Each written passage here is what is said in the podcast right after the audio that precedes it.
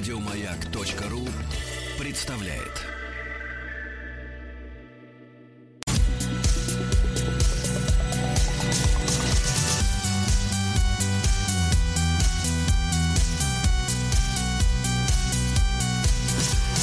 Сергей Стилавин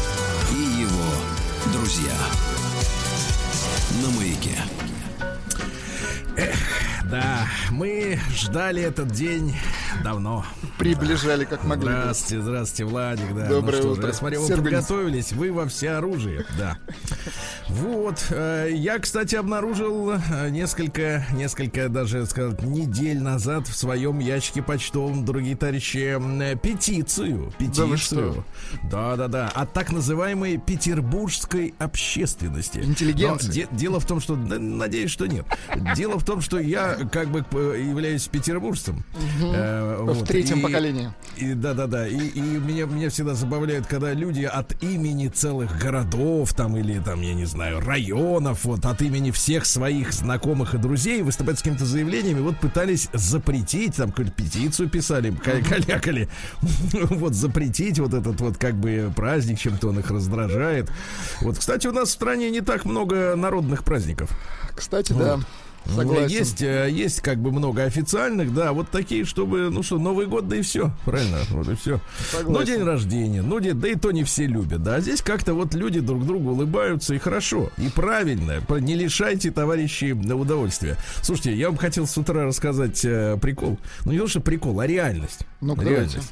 Вот вы знаете меня как человека, который активно ищет инопланетян, Ну, Ну вы вот, а, интересуетесь, да.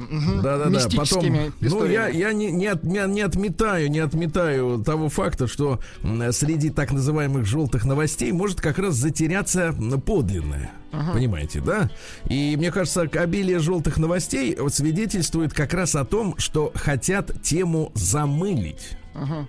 Я так думаю, мне кажется, да. Умалчивать, специ- специально, ну, специально вбрасывают фуфло, чтобы вот растворилось какое-то истинное зерно. Это касается, в частности, не только инопланетян.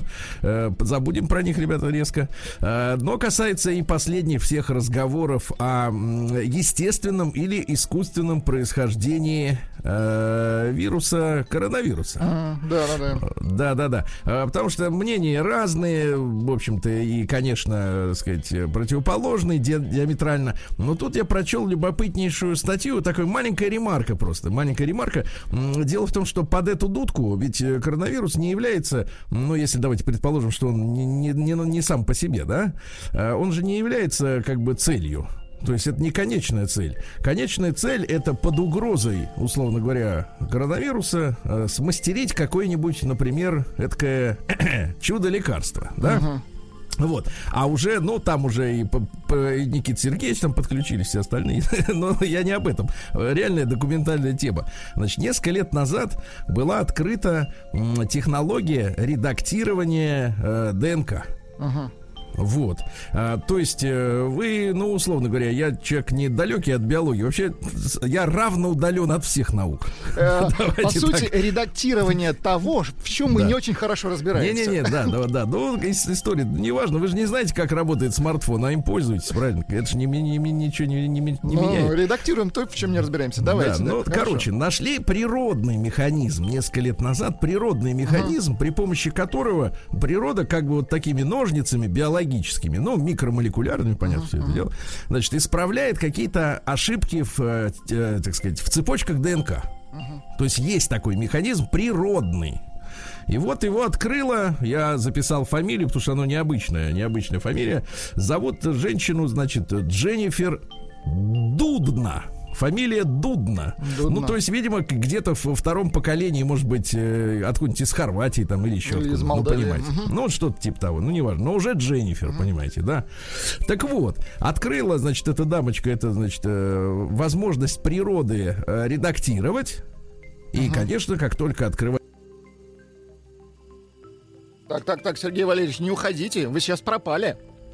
На самом интересном месте.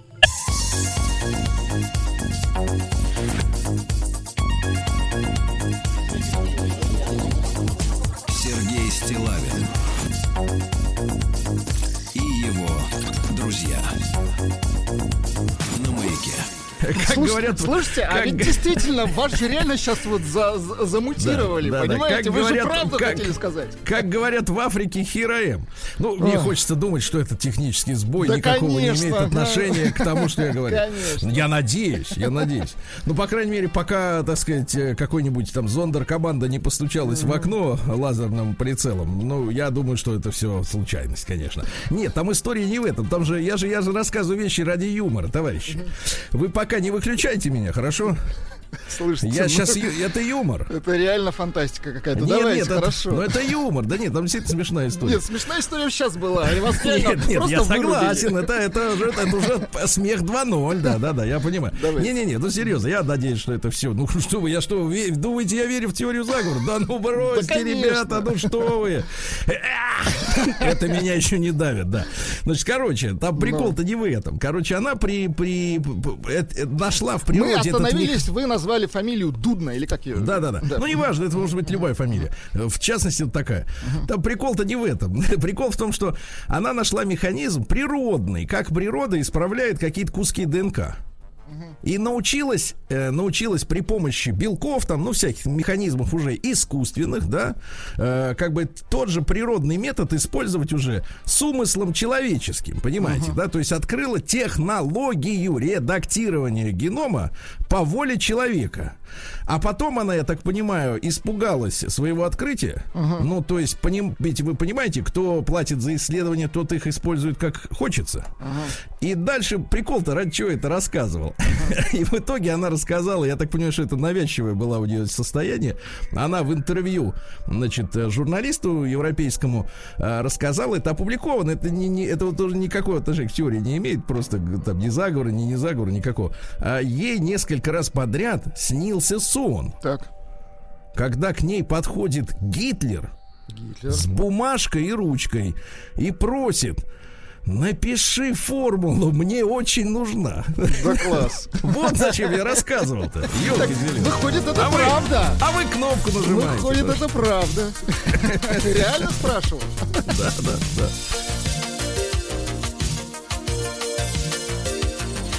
Сергей Стилавин и его друзья. Фу, ну ладно, значит, теперь...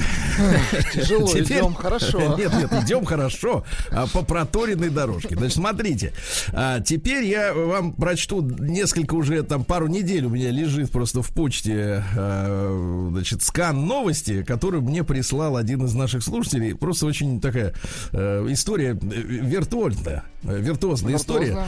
Значит, заголовок следующий.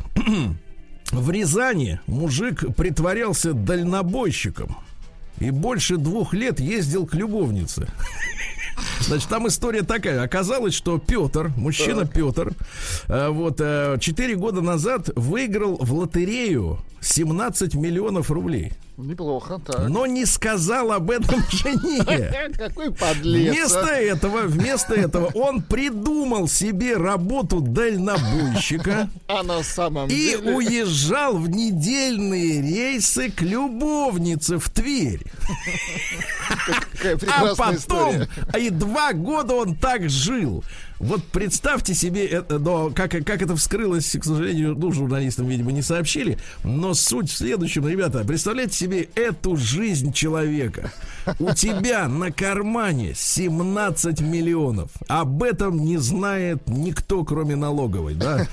Ну Вот. И ты живешь, понимаешь, ты говоришь, дорогая, я поехал в рейс. В рейс, да. Вот, и ты выходишь, да, идешь как бы на автобазу, да. После этого садишься в тачку и едешь, ну, из Рязани в Тверь. Ну, это где-то, наверное, ну, Тверь это в одну сторону, Рязань это немножко в другую. Ну, может быть, километров 200 между ними, 300, ну, что-то вот. Ну, не запредельные какие-то, да, расстояния. И целую неделю, пока ты в рейсе, ты на самом деле э, вот э, с женщиной. Да, а. класс. Да, Молодец. вот такая Смышленыш. история. Да, но сказка закончилась. Всё, да. Давайте перебьем.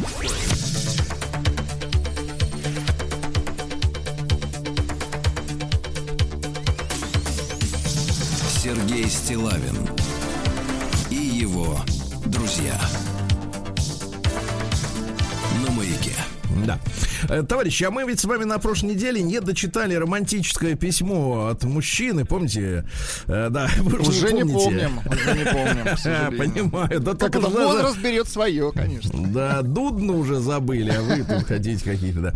Э, Память, да. Ну, вкратце, Э, Значит, да. э, история такая. Давайте еще раз вкратце, потому что мы должны дове- завершить чтение, да, этого, этого э, полотна. Э, В Петербурге, э, в городе э, нашей с вами боевой юности, да, м, вот живет Сережа, э, взрослый преподаватель, э, постановщик речи у А, студентов. да, Да, да, да, да. Значит, он, э, когда грянул коронавирус, он э, лишился возможности очно преподавать, а заочно это тупость. Да, правильно, надо же как бы работать лицом, как говорится, к лицу. И вот сначала он оказывал услуги по сборке мебели, там у него защемило лицевой нерв от... Нет, это от другого он стал дамским угодником. Надо Это говорить не так. От допов защемило. Хорошо, Допы. стал Вот, у него защемило лиц- допами. лицевой нерв, он так усердно усердно как доставлял, давайте так, доставлял, как говорят, вот э, дальше в нашем языке, благодаря э, молодежи, которая, которой лень писать полностью выражение, э, доставлять, например, удовольствие, просто доставлять теперь, без, без чего, без уточнения, да. Так вот, э, а потом он вернулся к э, постановке культуры речи, встретил э, абитуриентку, да, вот, э, начал ее учить, подключилась к занятиям мама, и он сбежал от обеих, от дочери и матери.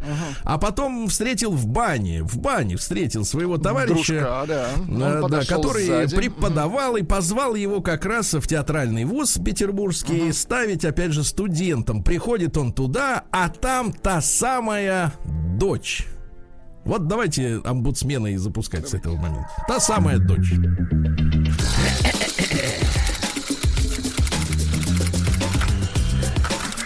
Проверить, не выключили ли еще. Вроде нет. Приемная нос. Народный омбудсмен Сергунец. Значит, все-таки Ну, вам от действительно этой ее, ситу- ее а, вам- Дудна все-таки зовут, действительно. Да, да, вам от этой ситуации смешно? Слушайте, я, честно говоря, напрягся, думаю. Черт, его же, его же реально вырубили. Вас же со связью. Тут вроде ничего всегда было. Да иногда, да. Так вот, значит, ну Так. ладно, переходим. И вот он идет по коридору вуза. Здравствуйте, Сергей, услышал я.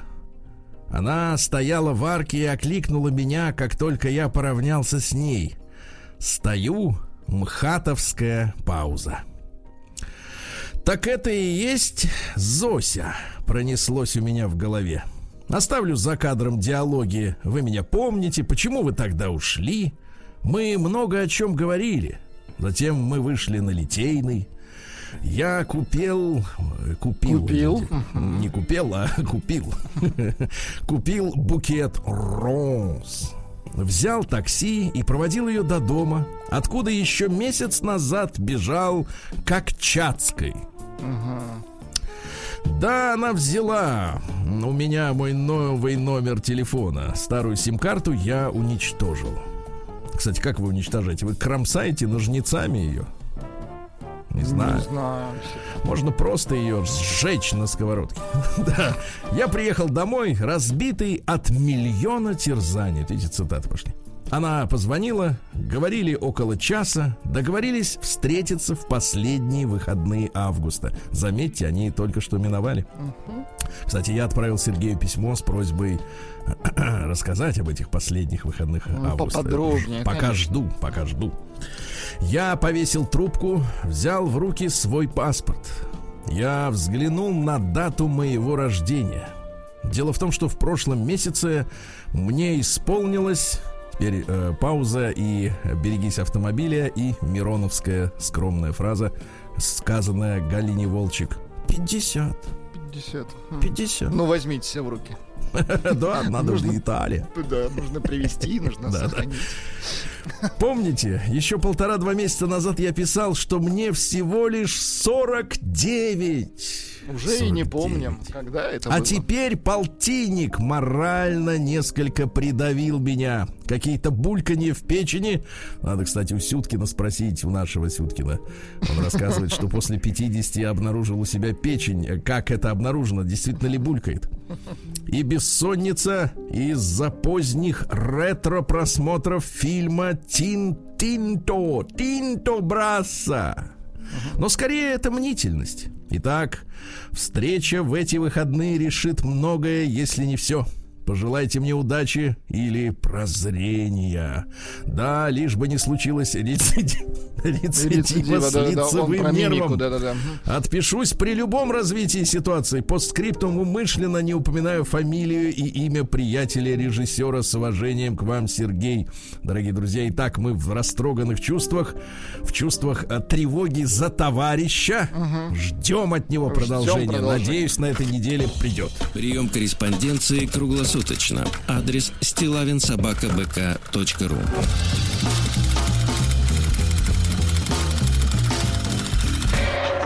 Фамилия Стилавин 2 Л.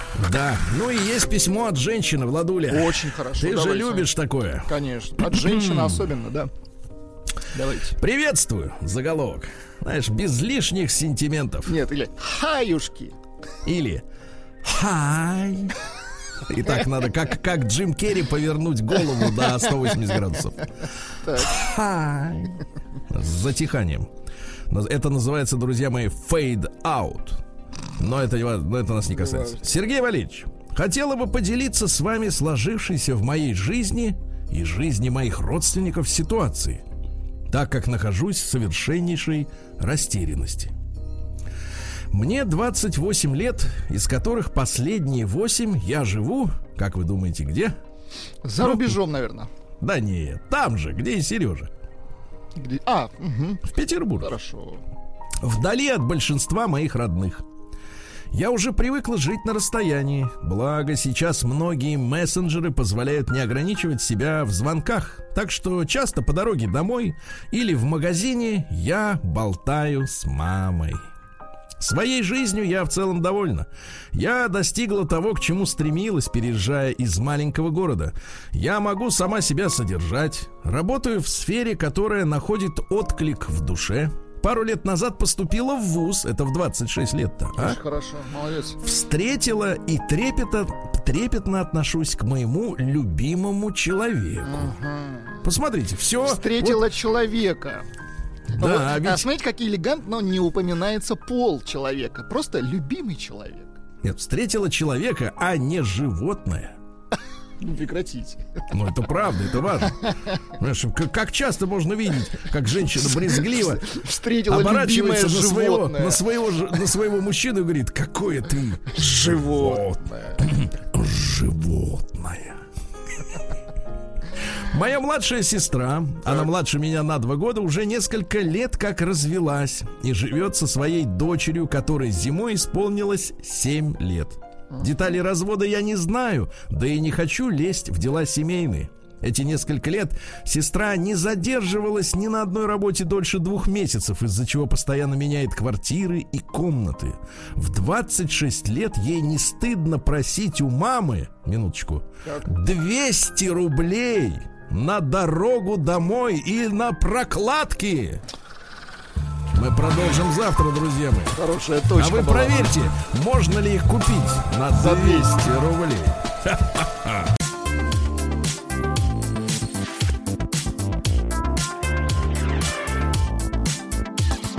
Сергей Стилавин и его друзья на маяке. Так, товарищи, э, ну что же, э, 3 сентября, и в Омске оно тоже есть, это сентября, да.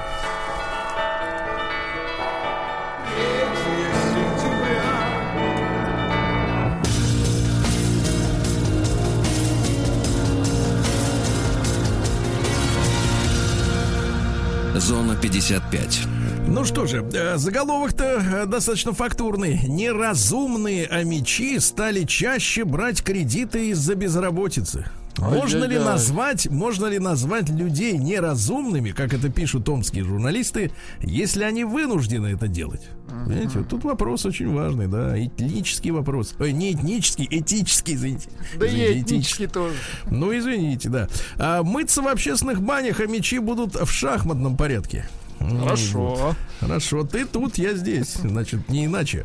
В Обске парень выкинул девушку в мусорный бак. Есть даже видео. Ну, вот как аккуратно, как невесту, поднес и туда ее, соответственно, спровадил, да.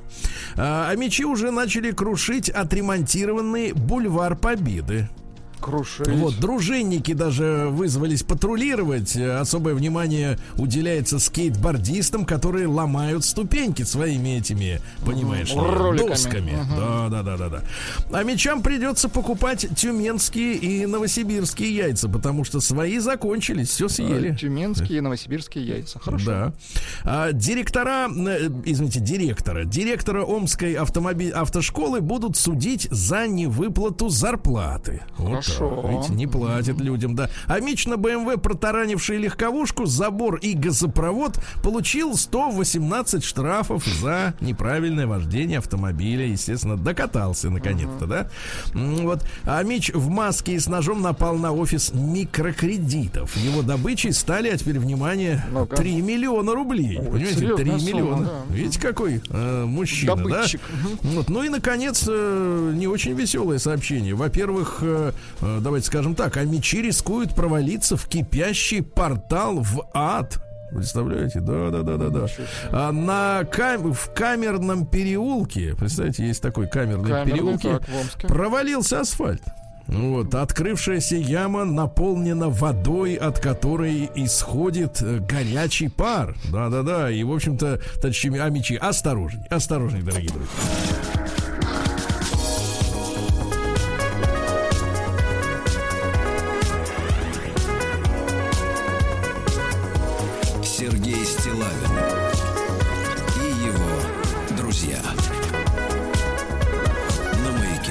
Так, ну, я знаю, Владик, вас как человека, который частенько заходит в книжные магазины. И даже не выхожу оттуда. Нет, давайте так, нет, давайте скажем честно, в книжный отдел. Так, Так вот, в России задумали, почему-то вот я, зачем как и это? вы, очень люблю читать. Да, Минпромторг Особенно России задумал. Задумал запретить людям фотографировать в магазинах книги. Почему? Не знаю. Ну, зачем-то запретить? Ну, не знаю, наверное, виднее, как говорится, да. Товарищи, скоро запретят, значит. А, итальянский люксовый бренд одежды Bottega Veneta. Так. Ну, один из дорогих, из дорогих, да. Хотя где дешевые. М, Вот, э, сделал люксовую сумку из бумаги. Вот. Э, Коллекция, коллекция крафт называется, да, то есть, ну, знаете, крафтовое пиво, вот эти все дела. А это Крафт. бумажная сумка. Вот, внутренняя, причем часть сумки выполнена из натуральной кожи молодого теленочка. Внутренняя. А снаружи покрыта алифатической Алифатическая бумага. полиуретановой пленкой, слоем микроволокна, что делает ее водонепроницаемой. То есть она от воды-то не намокнет, но там бумага. Но лучше Значит, не курить рядом с сумкой, да? Да. Цена, цена такая, от 60 до 122 тысяч рублей в зависимости от размера. Ну, за алифатическую недорого, мне кажется. Хорошо, да-да-да. А вот еще хорошая новость. Найдена самая дорогая съемная квартира в Москве. Ну-ка, сколько?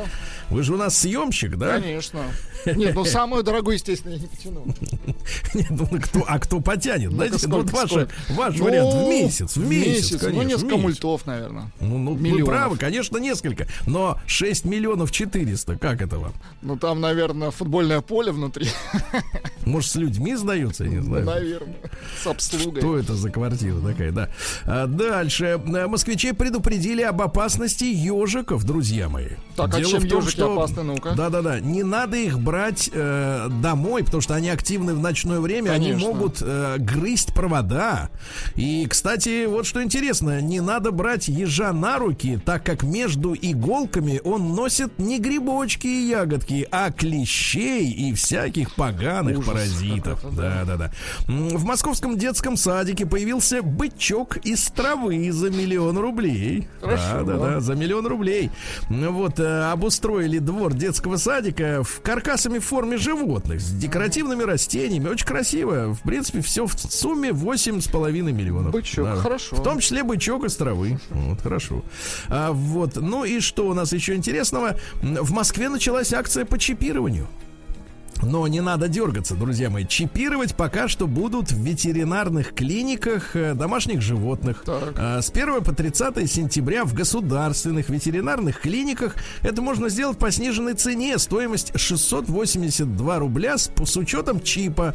Чип запихивается животному в холку. И если он сбежит, то можно ну, или будет его украдут. по Нет, чипу, хорошо. соответственно, быстро отчипить. Правильно? Правильно? Отыскать, да, хорошо. Ну вот, ну и давайте-ка, что еще интересного у нас. Э, Названы российские регионы с самыми экономными жителями, кто начал больше всего экономить в Ну-ка. этом году. А В среднем стоимость, э, сумма сэкономленная составляет 11,5 тысяч рублей. Именно настолько снизились траты в среднем по России. А самые экономные в Санкт-Петербурге. Очень Почти хорошо. 16 тысяч рублей. Вот так, да.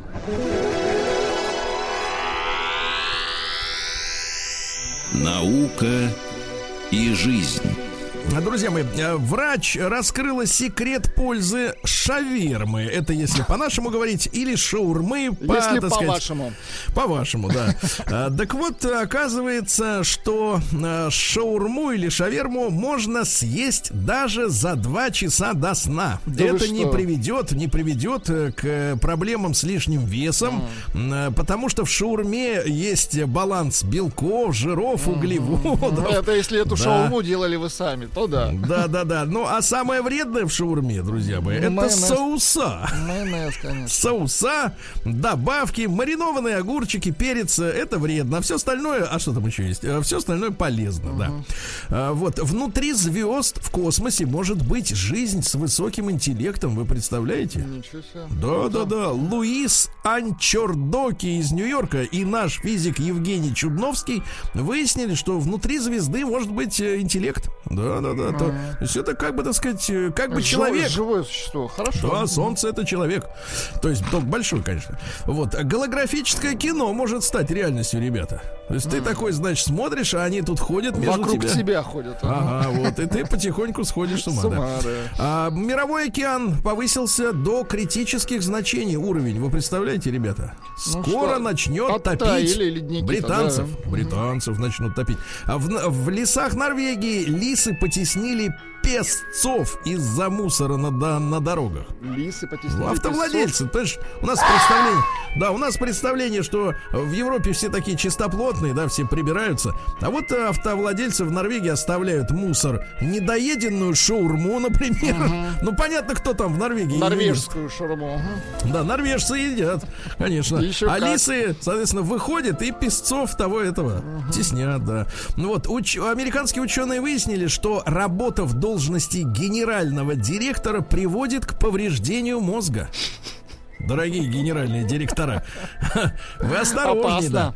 Для женщин хорошая новость. Оказалось, что ходьба на цыпочках, ну, которая имитируется и туфлями на высоких каблуках, оказалась эффективной для интенсивного похудения. То есть в этой позе они худеют На гораздо быстрее. хорошо. Да. Разработана способная реагировать на боль электронная кожа. Вот. Ну и, Владик, давайте-ка посмотрим. Давайте. Вот несколько сообщений буквально сенсационных. Во-первых, щедрость продлевает жизнь. Хорошо. Да, какая, какая, глупость, да? Мухи. Теперь, внимание, сенсация, ребят. Ни за что не, догадаетесь, как заканчивается это предложение. Да, вот смотрите. А, давайте ей закончим этой новостью. Мухи используют глаза, Так, а чтобы управлять крыльями. да класс. Не, про щедрость лучше, да? Новости То есть слепые не летают. Вот. А, Да, вот так вот. А дальше есть такие сестры Делевинь. Знаете таких? Делевинь? Нет, ну, не я знаю сестра, сестер Кардашиан. Нет, я знаю говорят. сестер Зайцевых, извините. Все, никаких как Кардашин или Кардашьян, я не знаю. Кардаш, Кардаш, да, Кар, сестры сестры Делевинь начали продавать стопроцентные вегетарианские вина. А чем отличается Что значит вегетарианский? Не Без понимаю. мяса? Ну, вот, ну, видимо, за деньги. А, мужчина в, в Америке отдал 16-летней дочке, у которой сломался компьютер, старый iPod жены. Так. Ну, тот, который как iPhone выглядит, но без сим-карты. И выяснил при этом, что 4 года назад супруга приводила в дом молодого мужика, с которым, с которым была лучшая близость за все годы ее жизни. Теперь женщине стыдно. Представляете? А на крыле украинского самолета заметили пробравшуюся через аварийный люк женщину. В полете. Смотри, женщина. А весело Женщина, да, да, да.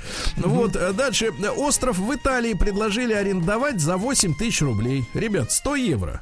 Ну, даже меньше получается, да, по нынешнему курсу. Можно арендовать Недорого, остров. Да. ну главное там что-то делать, да.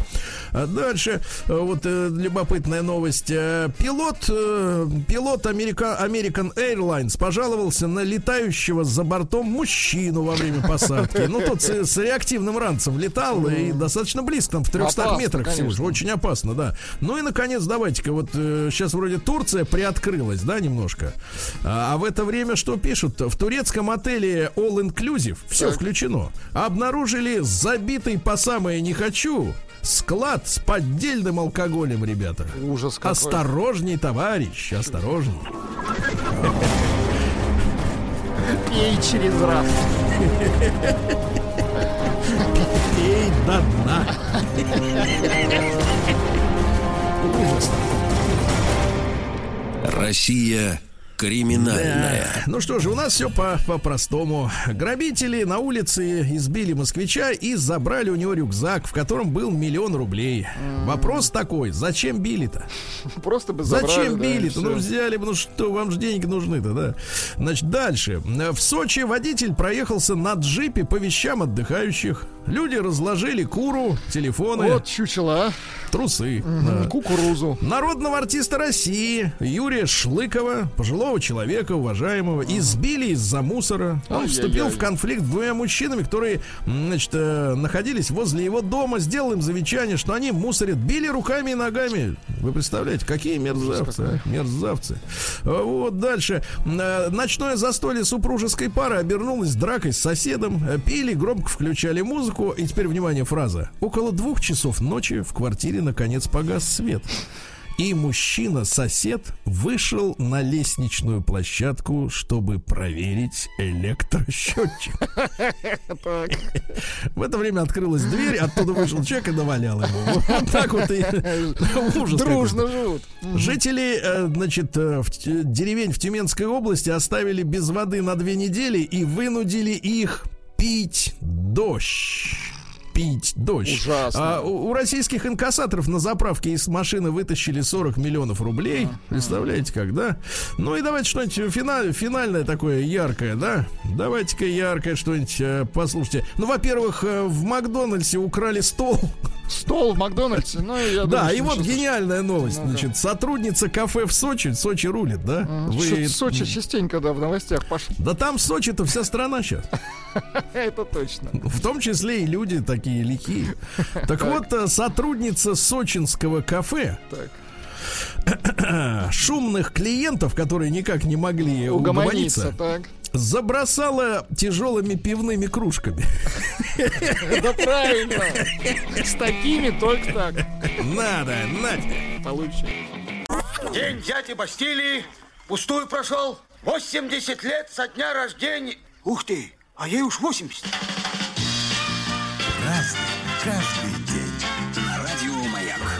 Так, товарищи, прием, прием. В общем, сегодня у нас э, э, 3 сентября, вы понимаете, да?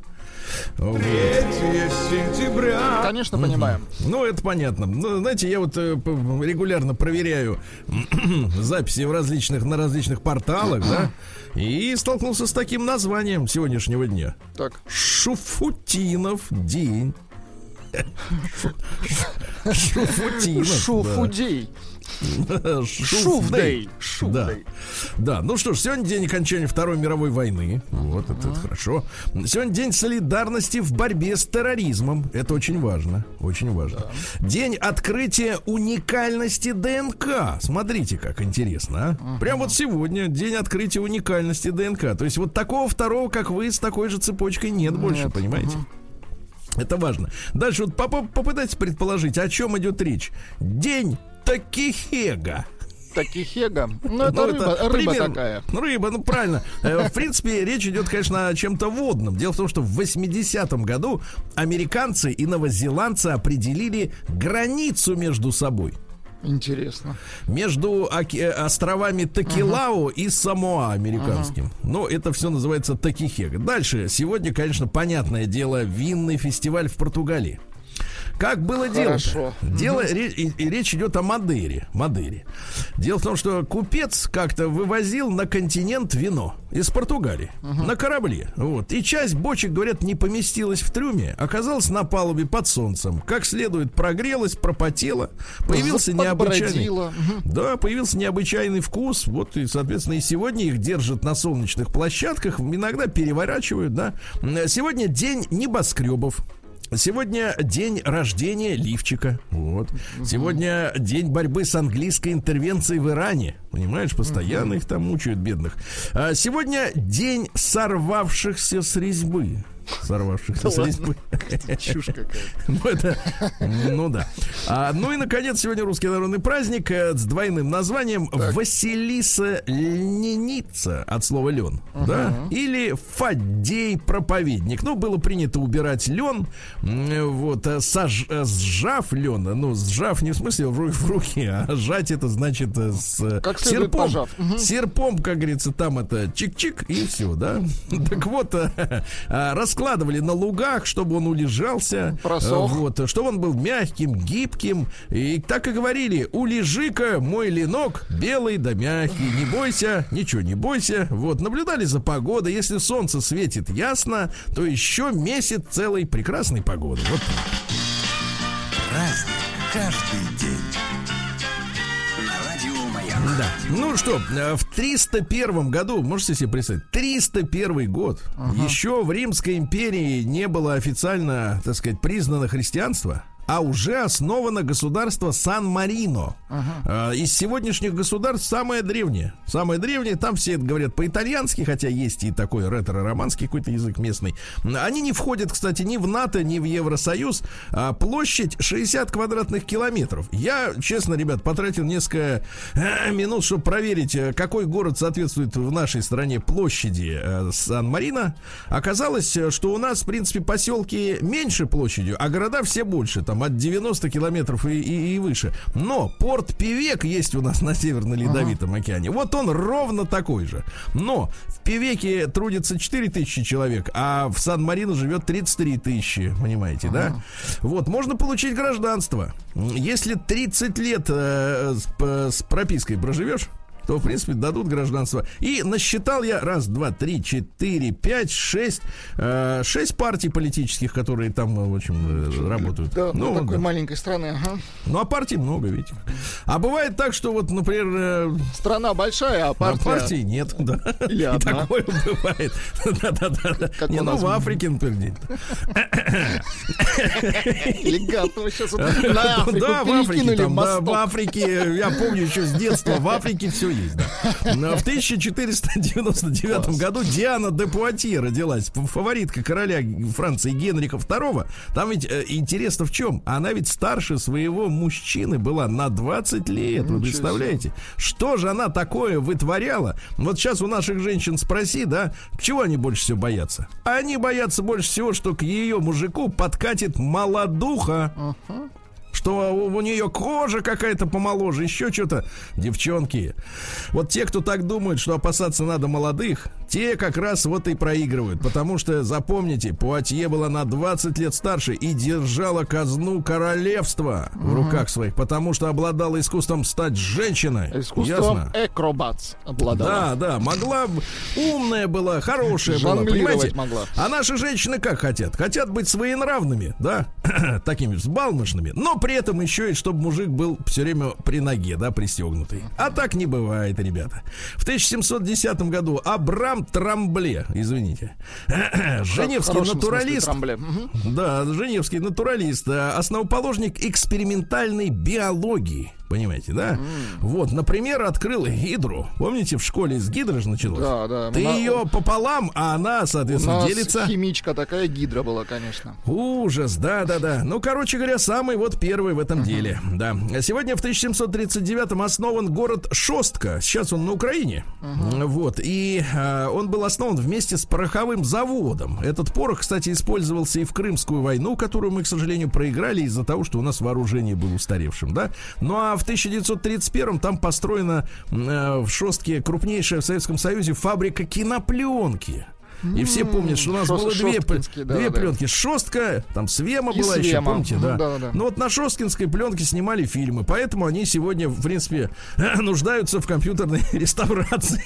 Потому что, в общем-то, изображение достаточно убогое, да. Потому что я говорил, говорили мы как-то со специалистами, по-моему, люди называют вот начало 70-х, когда мы э, пошли по пути м, цветных пленок, э, значит, по неверному пути американцы со своим там техниколором, да, и там э, пошли в другую сторону, ну, и именно что касается химии.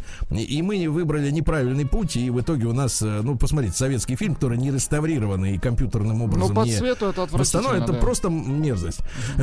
да. В 1812 году в Англии на первом в мире консервном заводе выпущена первая банка консервов, изготовленная, заметьте, промышленным путем. Да класс. А сегодня у нас, в принципе, в мире, наверное, 90, ну, наверное, 5% еды делается на конвейере. Правильно? Вот до чего мы дошли. А началось все сегодня, ребята, да. Вот. Значит, что касается еще. В 1844-м Софья Андреевна Толстая родилась, э, значит, жена и помощница Толстого. Она ему, кстати, 13 детей родила. Да, да, да, да, да. Ну вот. И, значит, а у философия, у Толстого какая была философия? Он хотел опроститься. Опроститься. Понимаете? Ну-ка, переведите. О прощении, он говорил. А. Вот. а, надо, говорит, отказаться от большинства благ современной цивилизации. Ходил граф в лопаточках, э, в косовороточке, вот, не путать с вышиванкой. Ага.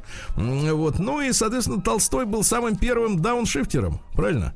С одним только отличием. Дауншифтер, в общем, когда говорит, что я пойду вниз, э, потому что он просто не может идти вверх, а Толстой мог, но не хотел, понимаете, да?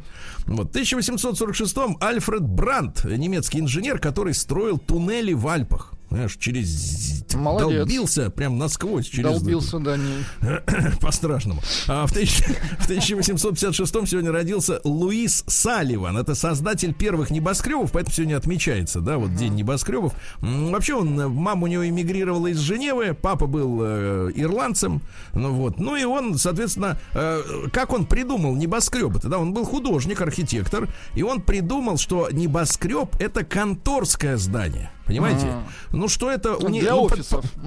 Это чисто офисная тема была. А потом уже ему сказать, так, товарищ, отойди в сторону, мы будем и жилье Мы делать, и все остальное. да. И всех засунули в небоскребы всех. Да. Кстати, умер он в бедности, в нищете, в гостиничном номере в Чикаго. Вот такая вот судьба. А придумал вроде бы небоскребы, да? Ну вот Жаре, Жан Жарес родился в 1859-м, руководитель французской социалистической партии и основатель э, газеты «Юманите». Ну, на нее часто ссылались в советское время, а сейчас кто, где она, что, как. Цитата. «Революция есть варварская форма прогресса». О, О, как. Понимаешь, да, да, да, да, да. Сегодня взорвалась э, лаборатория Альфреда Нобеля в 1864 году. Он там ставил опыты с нитроглицерином. Представляешь, по- погибли пять помощников, его младший брат. Жесть какая. Вот, э, да, трагедия самая настоящая. И вот после этого Нобель стал исповедовать пацифистские идеи. Он понял, какую Что страшную это штуку. опасно, да. Мгм. Да-да-да. А, ну вот вместе с Ричардом Гатлингом, который придумал пулемет, он был уверен, что, в принципе, если у всех будет такое оружие, то никто ни с кем не будет воевать. Но это не сработало. Надо сожалению. сказать так. Да-да-да-да.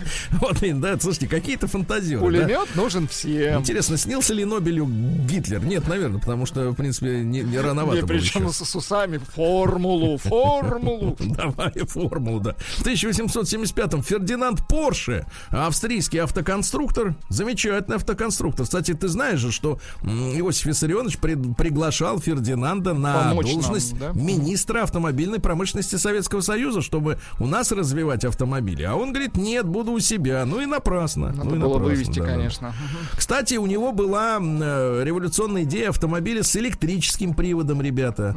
И произошло это в 1898. То есть изначально-то машины планировали, ну, в общем-то, делать электрическими. Да. Но потом, как вы понимаете, именно нефтяное лобби, которому э, надо было куда-то сбывать нефть, да, Ну, она была дешевая. ну, то есть, грубо и говоря, далее, да. автомобильная промышленность, давайте так, автомобильная промышленность построена для того, чтобы сбывать нефть. Это как, э, например, э, такая же примерно э, мистификация, как вы знаете, да, Рустам Иванович нам рассказывал про Макдональдс тот же, да, бизнес которого заключается не в производстве котлет, а в том, что они являются собственниками земельных участков, на которых стоят Макдональдсы, и берут арендную плату с, э, так сказать, тех, кто на этом месте продают котлеты. Понимаете? То есть, как бы наоборот все. То есть мы думаем, что это ради вот этого, а на самом деле причина другая. И так во всем, товарищи, не надо искать поверхностные выводы. Будем копать глубже. В 1880-м сегодня в Петербурге инженер Федор Пироцкий продемонстрировал первый в мире, друзья мои, электрический трамвай. Электрический. То Очень есть хорошо. э, 120 лет сегодня трамваю, да. Ну Вот, Пироцкий был изобретателем-одиночкой. Сименс, понятное дело, во главе своей компании тем же самым занимался. А Пироцкий начал эксперименты за 6 лет в 1874 на Волковом поле в Санкт-Петербурге. Вот. Ну, а потом вы знаете, что началось. Он показал свой э, трамвай, а извозчики, которые делали бизнес на конях, на фураже, и на, они говорят, ты чё? Ты, на чё? кого крошишь? Ты, на, ты коней куда? Понимаешь? И все, и по, так сказать, закопали его вместе с его изобретением. А в мире, так сказать, прославился Сименс. Вот, если мне видите, как, э, так сказать, ретрограды. Дальше человек интересный с фамилией Урхо Калева Кеканен. Это очень красивая фамилия. Финский президент. Он, кстати, до 81 года там был президентом. В 17 лет он отправился сражаться на стороне Белой гвардии. Да, была такая финское подразделение Щутскор. Вот, Щутскор. Вот, ну а потом, соответственно, что? Президент э, Финляндской республики, да, а на Западе политика его называлась финляндизацией. Это частичная уступка нейтралитета соседу Большому Советскому Союзу в обмен на технологии, потому что Советский Союз построил в Финляндии, э, стали литейные производства очень большие. Кстати, мы с вами были, помните? Да, да, да, приезжали. Бывали, сосмо- осматривали, Радио Спутник. да-да-да, и тут великий привет, да. А, да. А в 1905 году Карл Дэвид Андерсон, это американский физик, э, который открыл позитрон. А вот ты сложно. скажи, Владик, что Так. за позитрон такой? Не а? скажу, а знаете почему? Потому Ну? что вас снова вырубят. Это секрет. да, про позитрон мы ничего не скажем. А дальше. Ну и в 1918 году комендант э, Кремля расстрелял в этот день Фанни Каплан, помните, которая обвинялась в покушении на Ленина. Каплан. Назвали, название у нее было, из- извините, имя другое, Фейга Хаймовна Ройтблат. Э, Вот, партийная кличка Дора. Ну а история такая, что она ослепла во время подготовки адской машины для покушения на киевского губернатора Сухомлинова. И вообще, один глаз у нее вообще не видел ничего, второй Вот это еле-еле. удивительно. Как она стреляла, могла? Это э, просто стрелять непонятно. Да. Когда ее арестовали после покушения на Ленина, у нее при себе был денег 1 рубль. А Ленин, когда очнулся, говорит, ну что, поймали его. Понимаете? Его. То есть Ленин-то да. видел, что пули летели. У Ленина-то хорошее было зрение. У Вот в него дело. очень хорошее. День дяди Бастилии пустую прошел. 80 лет со дня рождения. Ух ты, а ей уж 80. Разный, еще пару слов-то про Фейгу Хаймовну ага. Ройдблад, да? Ага. Интересно, что в советское время э, власти скрывали этот расстрел, это убийство.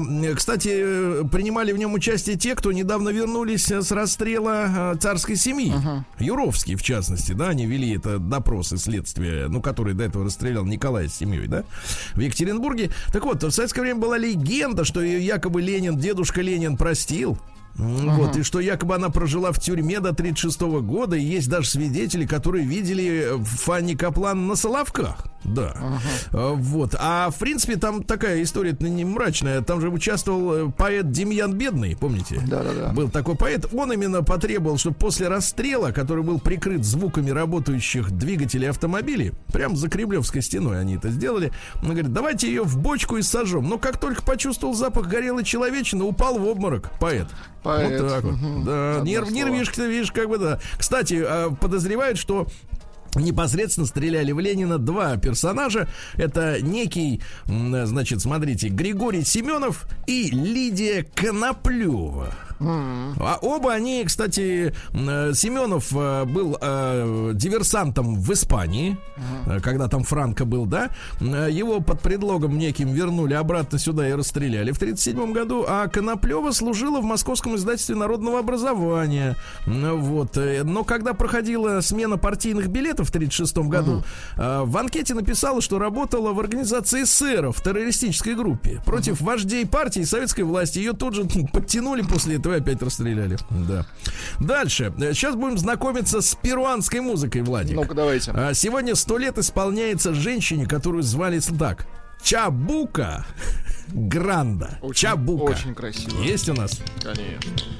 Вот песня называется «Цветок корицы». Ла Флор де ла Канела. Так вот, это неофициальный гимн столицы Лимы. Давайте чуть-чуть послушаем.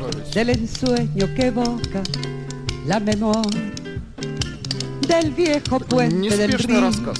Нет, нет, да, Кастанеты куда-то торопятся, правда. Ну хорошо, давайте дальше. Сегодня, естественно, главный день, друзья мои, для нас, для любителей иронической прозы и тонкого юмора. В сорок первом году родился Сергей Донатович. Правильно? Давайте несколько цитат. Э, несколько цитат, они очень тонкие. Семья это если по звуку угадываешь, кто именно моется в душе. Хорошо? Хорошо. Очень хорошо, да-да-да. А, ну что же, дальше. Это безумие жить с мужчиной, который не уходит только потому, что ему лень. Да. А, вот. Моя жена уверена, что супружеские обязанности это прежде всего а, трезвость. Тоже хорошо. Очень хорошо, да, да, да. Талант это как похоть. Трудно утаить, еще труднее симулировать. Ну вот, а у хорошего человека отношения с женщинами всегда складываются трудно, а я человек хороший, да. Вот, на тему сталинизма мы без конца ругаем товарища Сталина и, разумеется, за дело. И все же я хочу спросить, а кто же написал 4 миллиона доносов? Тоже хорошо. Да, всю жизнь я дул в подзорную трубу и удивлялся, что нет музыки, а потом внимательно глядел в тромбон и удивлялся, что ни хрена не видно. А Майк Харрисон в 45-м а, Спукитус. Спукитус. А? Такие старички. Yesterday, yes. Ага. В 55 году родился Стив Джонс, один из основателей и гитарист пан-группы Sex Pistols, да. Значит, пару слов буквально Давайте. о нем. А, с детства был клептоманом, 14 преступных судимостей за воровство. Да, других в Sex Pistols не брали. Ну, то есть Sex Pistols это отреби. Ну, да, ну ну, такие, честная, честная группа, да. А не то, что, знаешь, там собрали гламурных мальчиков, и они что-то изображают там, да. Ну, Чарли Шин сегодня родился, помните, да? Тоже извращенец лютый. Вот, судя по проблемам, которые у него есть. Значит, Швеция в этот день 6 1967 году перешла на правостороннее движение. Помните, да, это такой поступок. Э, Причем национальный поступок. Да. да, то есть они в 5 вечера сказали, а теперь едем по другой стороне. вот, ну, ребята мощные. Представляешь, вот мы так думаем, Швеция там какая-то ночь, ну, у них там свободы какие-то либеральные, да, а они так раз, раз взяли так чувство, силу воли собрали в кулак и раз и перешли. Представляешь? Молодцы, да. Видишь, что кроется за либерализмом? Диктатура. Вот так вот. А в 72 году родилась певица, которая кружила голову не только нам с вами, Владик. Так, так, так, что за певица? Лика МС О, родилась. боже, о, боже. Ну-ка, дай-ка. Е. Дождь. Вам басок-то нравится, да? Ну, это, кстати, пер- первые ростки электронной культуры. Да. Одна. К сожалению, вокал Не подводит. очень, не подводит. очень, да. Но подводит, да. аранжировочка, Не да, в нем, давайте так, не в нем сила. Не в нем Конечно, сила. главная да. фактурка. А В 90-м году сегодня не стало замечательного нашего композитора и певца Евгения Григорьевича Мартынова. Да, есть вот. нас, кстати. Вот уж настоящий голос. тебя своей Аленушкой зову. Как прекрасна эта сказка наяву. Понимаю, да. В 96-м году родилась, вот вы знаете, есть такая история в э, э, азиатской эстраде, так называемый кей-поп. А, то есть да, это да. корейский, Корейский поп. поп, Так вот, да-да-да. сегодня родилась в 96 году Пак Суйон, и более, Так, так, более так. известная как Джой, э, певица из вот э, группы корейской э, ч- э, Красный бархат, Red Velvet это называется. Ну, в общем, они там, честно говоря, Владик, я посмотрел несколько клипов, они там все совершенно э, не могу отличить. Но это... Но э, там, опять же, дело не в музыке, там именно в фактуре, в их э, внешности, в, та- в танце и так далее. там- Это а в чем это? Там же есть и мужские команды такого Так они, они точно так же прихорашиваются. Там вы видели корейских мужчин? Они же тоже как, как куколки все. Ну, Мы это- были, это- да, это- у нас это была совершенно другая культура. Была да. пересадка, была пересадка в Сеуле, и там я видел действительно косметический магазин, где Да, для мужчин, там, да, это- это для просто, мужчин, да, да. для мужчин. Ребят, ну и не можем, естественно, не сказать несколько слов э, в поддержку. Сегодня день поддержки борьбы с терроризмом, да, но мы понимаем, о чем идет речь, потому что в 2004 году в этот день завершилась э, длившаяся вот три дня трагедия в Беслан. 331 человек, в том числе 186 детей. Вот, э, Ну, это это, это очень больно об этом говорить, правда, очень больно, и хочется сказать только слова поддержки тем людям, которые вот потеряли тоже своих близких. Друзья, я думаю, что вся страна сегодня с вами.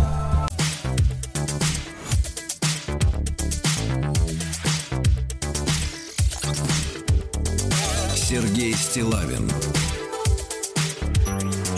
и его друзья. Ну что же, из Ставропольский край на связи с нами э, при помощи WhatsApp, вы знаете наш номер, плюс 7967 Такой, знаете ли, э, пощечина в ладуле. Ну-ка, давайте. Э, Господи, какой нафталин, сестры Зайцевы. Да. Э, Выяснили, кстати, что наш редактор Катенька не знает, Не кто знает. такие сестры А Зайцевы. в Ставрополье знают их. Вот это странно, вот это странно. Да, да, да. Знают про нафталин. Да, ну ладно, у нас не об этом сегодня речь. Э, Друзья мои, мы с вами, мы с вами сейчас вот что э, проанализируем. Ну, во-первых, э, хорошая новость. Э, Мы с экспертом об этом, как обычно, по нашей новой традиции, да, поговорим, чуть-чуть поговорим после новостей, о том, что Роспатент рассказал о ярких изобретениях, сделанных в этом году. Ну, поговорим о том, что появилось нового, любопытного, да. Интересно, да. Поговорим, да, да, да, да, да, поговорим со специалистом Федерального института промышленной собственности. Ну, в общем, люди, которые тоже занимаются регистрацией, да, вот э, всяких патентов. Вот есть, есть статья такая вышла любопытная, да, о том, что. м, чем, чем же у нас, э, так сказать, занимаются наши изобретатели. Ну и в частности, я вот парочку вам назову э, вещей, которые появились в этом с нами, в этом с, э, году. Ну, например, э, Новосибирский государственный университет э, создали технологию, ну это сложное изобретение, создали технологию оценку психоэмоционального состояния человека по анализу голоса. То есть вы произносите несколько фраз, а вам говорят, у вас есть депрессия, или вы раздражены, или, Или так далее. подобное. Круто. Ну, то есть можно повесить, например, в домофон эту систему. И не И не пускать, открывать, не открывать буйным, буйным. Не открывать, да. Дальше Сеченовский университет запатентовал систему обнаружения рака молочной железы. Это большая проблема, да. Тоже при помощи искусственного интеллекта на ранних стадиях, чтобы выявить и предотвратить Очень все хорошо, тяжелые да. последствия. Это очень хорошо, это очень важно. Ну и Сбербанк, интересно, Так, так, так. смотрите. Значит, Греф придумал... придумал?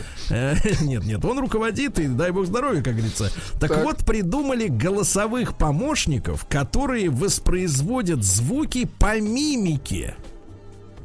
Звуки по ним- Улыбка, гримаса какая-то, да, какие ну, вот, ну, в чем-то это, наверное, может быть и полезно. Ребятушки, мы после новостей поговорим об изобретениях, опять же, со специалистами, а давайте мы тему дня построим так. Ваши бытовые, житейские ноу-хау. Или Ну, открытия. такие, такие технологии, да, которые помогают жить, о которых, может быть, не так широко информируют средства массовой- Ну, ваши личные наработки, давайте друг другу поможем советами. Мой совет такой, например, если сейчас придет все-таки холодная зима, да, и вы приехали на машине, э, в, там, минус 20, например, на улице, приехали к дому, то хотя бы на минуту постоять с открытыми дверьми, чтобы выгнать пары, чтобы не было льда на внутренней стороне окон. Так? Вот так. Что? А ва- ваши советы, ребят, плюс 7967 103 5533. Давайте посоветуем друг другу.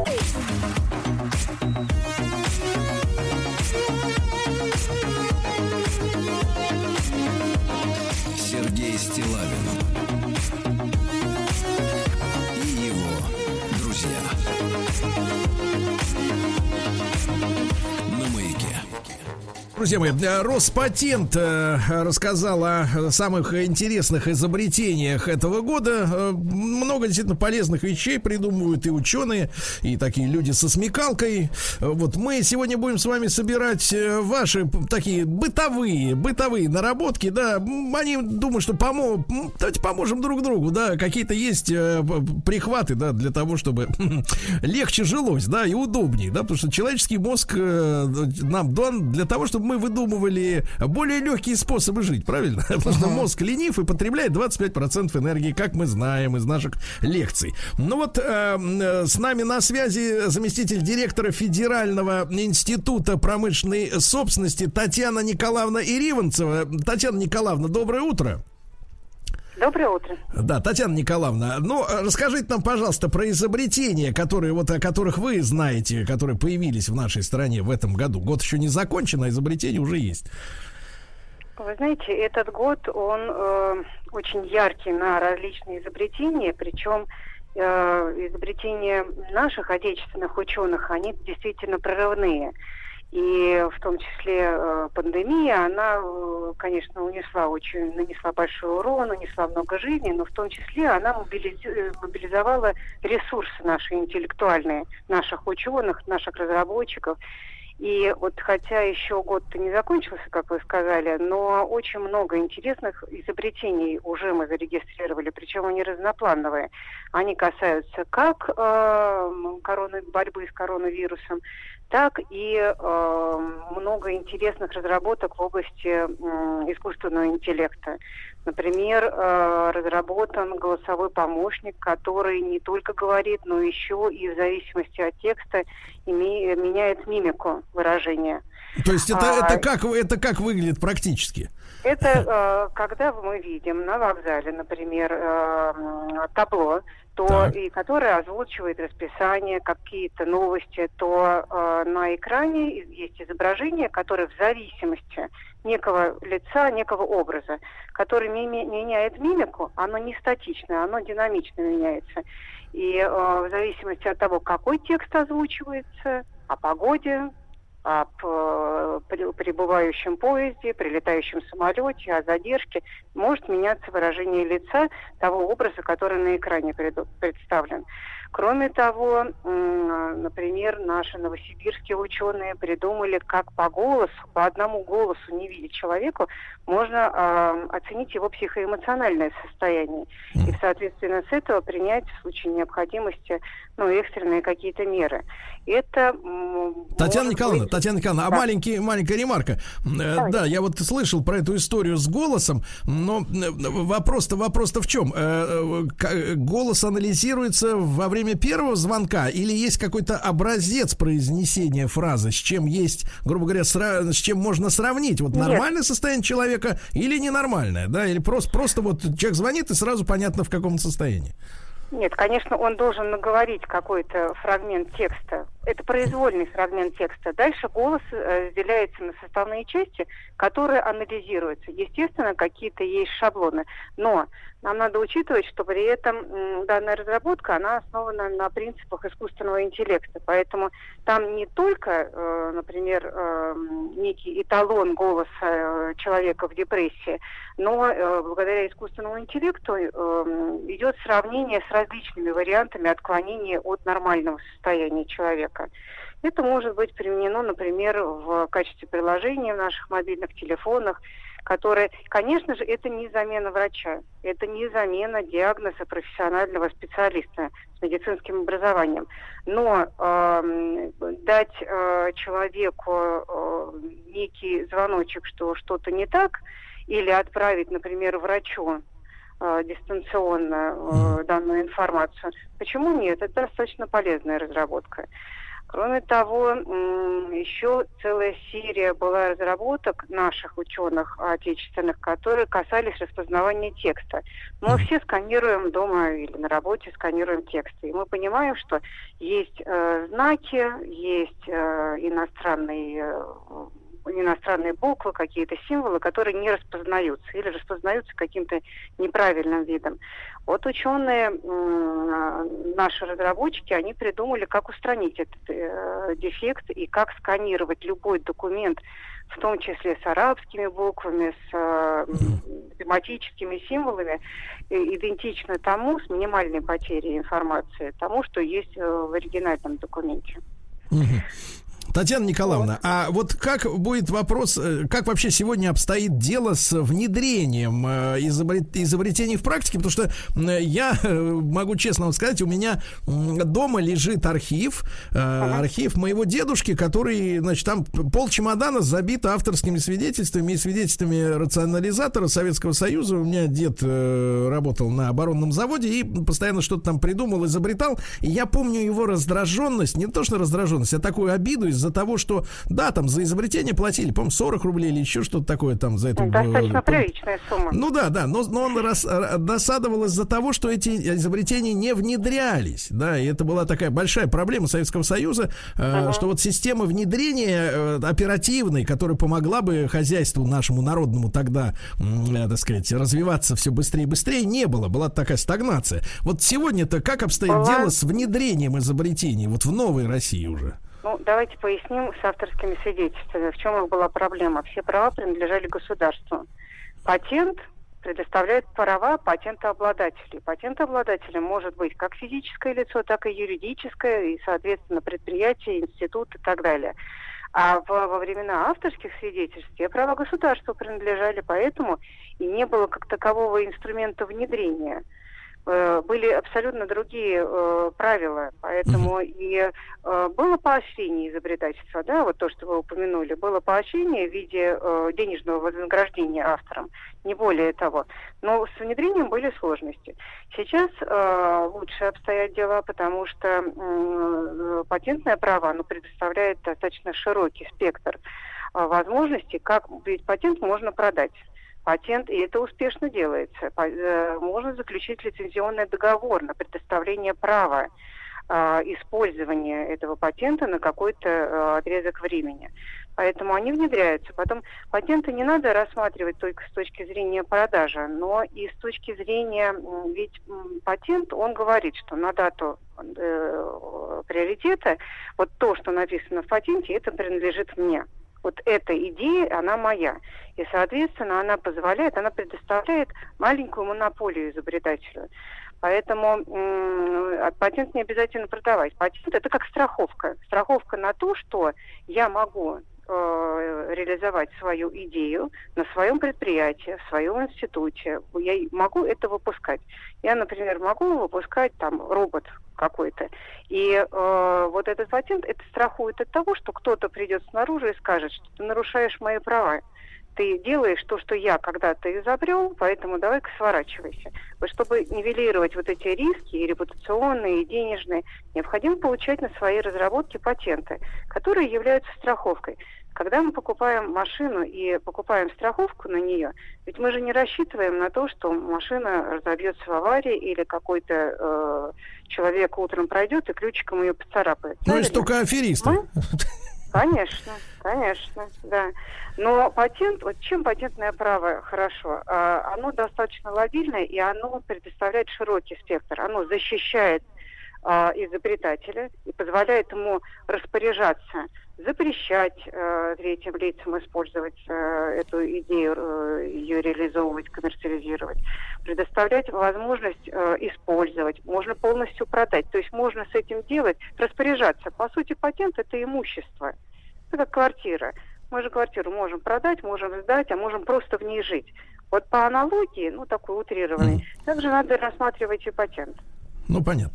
Хорошо. Э, Спасибо большое, Татьяна Николаевна, э, Пожалуйста. за- за ваше время, да, для наших слушателей, для меня. Э, Татьяна Николаевна Ириванцева, э, заместитель директора Федерального института промышленной собственности, была с нами на связи. Но мы можем порадоваться за наших э, изобретателей, да, которые в этом году и вот, ну, э, так сказать, разработали, в частности, э, э, так сказать, систему при помощи искусственного интеллекта, которая, э, например, выявляет рак молочной железы на ранних стадиях. Это очень, это очень ценно, это очень правильно. Ребятушки, на наш телефон 728-7171. Я понимаю, мы с вами, э, в общем-то, в принципе, в жизни нашей повседневной, да, в житейской, от науки, э, ну, большинство, я имею в виду, большинство, конечно, далеки, и от патентных бюро тоже, да. Ну и вот э, э, наши с вами, э, как говорится, бытовые нараб- наработки. Помните, был раньше такой журнал, э, Владуля, «Наука и жизнь». Да, да, да. Наука и жизнь. И причем, что самое интересное, я уже в 90-е годы читал, что э, японцы э, обратили внимание на эти издания, чуть не скупали э, целые э, подшивки, да, подшивки этого журнала, потому что там была рубрика, где люди делились друг с другом как раз э, своими мелкими бытовыми рационализаторскими предложениями. Наработочками, да? Мелочью, да. И японцы, поскольку эти все наработки, они не были защищены никакими патентными правами, ну, потому что в Советском Союзе как-то, ну, считалось, что, ну, мы друг другу просто по-человечески помогаем, да, ну, если ты там придумал какой-нибудь способ интересный, это может облегчить жизнь другим, но у нас не было, не было желания заниматься стяжательством, да, и, соответственно, вы вытягивать из какого, из, из других э, такие э, отчисления коммерческие, да, чтобы э, вот нам платили за то, что мы придумали. Сейчас мы уже, конечно, живем в другой переформатированной эпохе, э, когда мы понимаем, что э, мысль, она тоже может быть проплачена. Да-да-да, оплачена.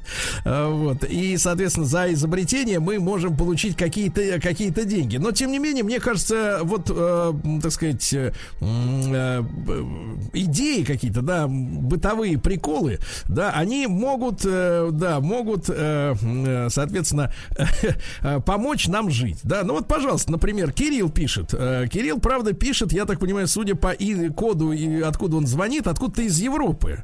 Э, Вот, направляет нам свое изобретение. Плюс 7967 103 5533. Вот, пожалуйста, доброе утро, Сергей. Ловите фишку для дома. Строительные перчатки служат в два раза дольше, Так. если надеть их наоборот. Большой палец на мизинец. Интересно. Ну, понимаете, не, не шиворот Ну, на выворот, а имеется в виду пальцы, значит, ну, как на слева 180 направо, градусов. На Мгм, 180 поменять. градусов, да. Или, например, из Санкт-Петербурга, если в суперклей добавить соду, Так. Эх, нет с нами нашего профессора Громова.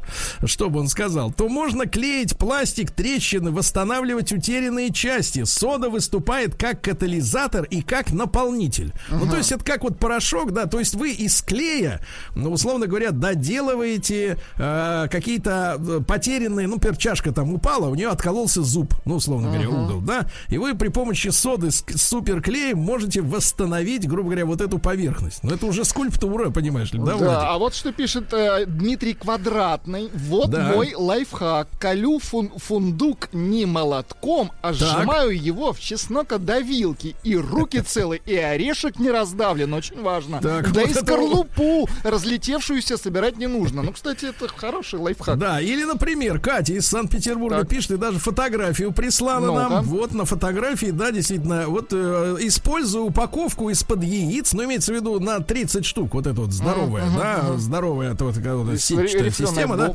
Используя упаковку из-под яиц, чтобы не пачкать пол в прихожей, особенно в дождливую погоду. Она прислала фотографию, лежит вот эта вот картонная штука, да, из-под и яиц. на ней пара обуви. Интересно. То есть грязь стекает туда в ячейки, где яйца были, и, и в, э, в комнате у вас чисто. Давайте, товарищи, поможем друг другу сегодня.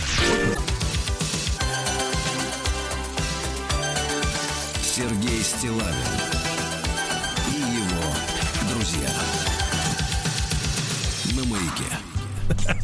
Слушайте, ну у нас, конечно, у нас, конечно, аудитория. Главное, что она с чувством юмора. Ну, например, калачи, да. давайте, давайте, например, сначала Алтай, а потом мы к звонкам перейдем, друзья мои, да? Ну вот Алтай, пожалуйста, а похмеляться лучше водкой. Не более трех стопок. Если тяжело выпить, то насыпьте на язык соль и через нее пить. Да, ну вы видите, какие бывалые Слушайте, люди. Еще маленькое, маленькое замечание по поводу перчаток строительных. Да. Пишут, строительные перчатки служат гораздо дольше, если не работать. Ну, я понимаю, да, и если их не покупать. А, Владимир из Казани. Володь, доброе утро. Да. Доброе. Ну, пожалуйста, есть какие-то бытовые наработки, как легче жить? Да, пожалуйста, смотрите, вот на машинах мы ездим, включаем кондиционер, увеличивается расход топлива. А Да. нельзя ли на всю площадь капота и крыши наклеить фотодиодные приемники? И то электричество, которое вырабатывается тем же самым солнцем, оно будет э, э, запускать кондиционер. Даже на стоянке не надо машину включать. А в пасмурную понимаю. Вы погоду, глубоко, значит, да. глубоко- ну, глубоко пошел Володя, я понимаю, да. Не- немножко не об этом я как бы говорил, я говорил о бы- бытовых каких-то хи- хитростях. Здесь тоже нет. На самом деле, Володя, э, я его мысль прекрасно понимаю. На ваш вопрос, э, Владик, на тему пасмурной погоды. Да-да-да. Хорошо, что вы про ночь не спросили. Э, Но ночью холоднее, поэтому не, не так меньше нужен Не надо кондиционер. ничего, да. Там история такая, что, во-первых, сейчас есть, есть вот солнечные батареи, а есть световые. То Ну, есть, это которым типа не нужен, фотоэлементы не нужен, э, не требуется прямое попадание солнечного луча яркого. То есть он просто вырабатывает, конечно, не так эффективно, как солнечное, может быть, но зато гарантированно, э, что у вас даже просто вот э, в, непогожий день днем есть просто, электричество. Во-вторых, история с фотоэлементами на машине в некоторых фирмах уже реализована. Ну, например, э, лючок, э, значит, в крыше, да, вот есть люк такой для курильщиков, да, куда выкидывают э, пепел на большой скорости, да, я шучу, конечно. Э, Иногда можно увидеть, что этот лючок непрозрачный, а сверху он покрыт как раз фотоэлементами, Вот. И этой энергии, правда, недостаточно. Но, видимо, площадь лючка слишком маленькая, да, там же от площади зависит количество энергии. Ну, маленькая но, мощность, но, да. но мощности от этого лючка, да, когда вот он на парковке стоит, хватает на просто вентилирование уличным воздухом салона. То есть на кондиционер не хватает. Мне кажется, что чтобы работал кондиционер, надо всю машину обклеить фотоэлементами. И тогда И он еще будет, э, прицеп да, потому что обклеить. потребление, потребление тока у этого прибора так сказать, э, да, потребление тока это большая, большая история, что касается кондиционеров, да. Вот, пожалуйста. Так, э, налет на сантехнике и стулы. Так. И стулы пишут. Налет на сантехнике. Вы видели, что у вас кран весь в этой, в- как его? Покрыт э, ржавчиной. Да, в белом, да, в белом. Так. А, вот, не ржавчины, нет, а налет э, именно Ну, от налет, воды. понятно, хорошо. Да, налет на сантехнике и заросшие аэраторы. Аэратор это там такая решетка, которая сидит в кране и делает, чтобы вода с пузыриками вытекала. Понимаете, да? Потому что если ты без аэратора, у тебя будет струя просто вот в одно место вниз. На кранах можно счета- очищать соляной кислотой, которая используется при промывке тела теплообменников в котлах. Но это, знаешь, надо Вот устроиться на быть работу. доступ к этой да, соляной Да, да, да. кислоте. Вот, а в посудомоечной машине стулы пишут в качестве ополаскивателя. Ну, обычно люди пользуются только таблеткой, но есть еще и ополаскиватель. Можно использовать разведенную лимонную кислоту. Это гораздо дешевле, чем покупать фирменный ополаскиватель. А и сто эффект мойки тот же самый, да. Вот еще хорошее предложение. Если в доме нет штопора, Сергей, берите Да. винишко с резьбовой крышкой. Очень удобно, очень. Это, это да, да, да, да, да. Нет штопора, так. Да. А, собрался, а вот смотрите, Евгений из. Москвы, собрался уже было позвонить вам, мужчина, чтобы озвучить э, свое бытовое ноу-хау, Так, так, так. но услышал от тетеньки про патент, за который можно и срубить деньжат, да. Так, в общем-то, в принципе, э, И передумал. Молодец, и передумал, правильно. да. Важнейший лайфхак. Тарелку и кастрюлю от гречки нужно мыть сразу. Антон Воронеж. Сразу. Сергей. Это для тех, кто ест, ест гречу, да. Значит, а вот смотрите, и стулы. Э, Суперклей э, схватывается быстро от воды. Поэтому, если вы запачкали руки суперклеем, да, ни в коем случае не пытаться его отмывать с рук водой, потому что он от нее как раз э, быстро и засохнет, понимаете, да? Вот, передайте квадратному, чтобы купил орехокол. Вот, оказывается, есть и такое, да? есть и такое. Ну и вот, пожалуйста, лайфхак из Рязани. Чтобы не выковыривать ложкой собачий корм из консервной банки, Так. вот, а, так сказать, а, достаточно перевернуть эту банку, пробить над дном, а, значит, дырку, и тогда корм спокойно, ну, имеется в виду жидкий, да, он вываливается сам. Не надо его ложкой оттуда выскребать. да. Хорошо. А вот авто лайфхак. Зимой, перед тем, как мыть машину, залепите жвачкой замочную скважину. Виль, верхняя пышма. А вот из Германии Алешенька, Ну-ка. да, поддерживает петербургскую нашу слушательницу, которая ставит обувь, да, на э, упаковку из-под яиц.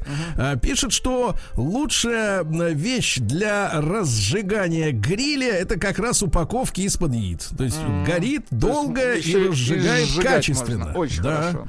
Да, да, да. Вот, если соединить водку и пиво, так, понятно, это нехорошо. Нехорошо Вот, будет. а, чтобы канализационные трубы на кухне меньше забивались. Вот, рекомендую при мытье посуды затыкать пробкой, э, значит, сливное отверстие, набирать полную раковину, после чего Слушайте, какие люди. резко спускать воду. Слушайте, какие у нас люди пишут, внимание, из Москвы, кстати. Мух, внимание, Сергей, мух в доме можно ловить пылесосом. Мух. А вот еще, смотрите, из Так. Башкортостана прекрасное изобретение. Предлагаю в местах пожаров лесных сбрасывать с самолетов баллоны с углекислым газом. Который, Ничего себе. соответственно, как вы понимаете, углекислота, но мужчина действует по правилам, да, то затрудняет горение, да, затрудняет, да. Вот, пожалуйста. Вот. Так. Если, да, вот э, ловить, ловите рацуху. О, рацуха, давайте Рацуха рацуху. из Мурманска на связи, да. Если на носке под пятка порвалась, то надеваете его таким образом, чтобы пятка с дырой оказалась наверху, ста- наверху стопы. Под брюками дыры не видно, Очень а пятка хорошо. внешне целая. Если ночью просыпаешься по малой нужде, не нужно ждать и терпеть. Надо сразу идти в клозет и не смотреть на часы. Все же смотрят. Типа, а сколько время? Какая разница, товарищ? Да, и, наконец, из стулы я ловлю мух пылесосом. Да, это уже второй, кто ловит такой.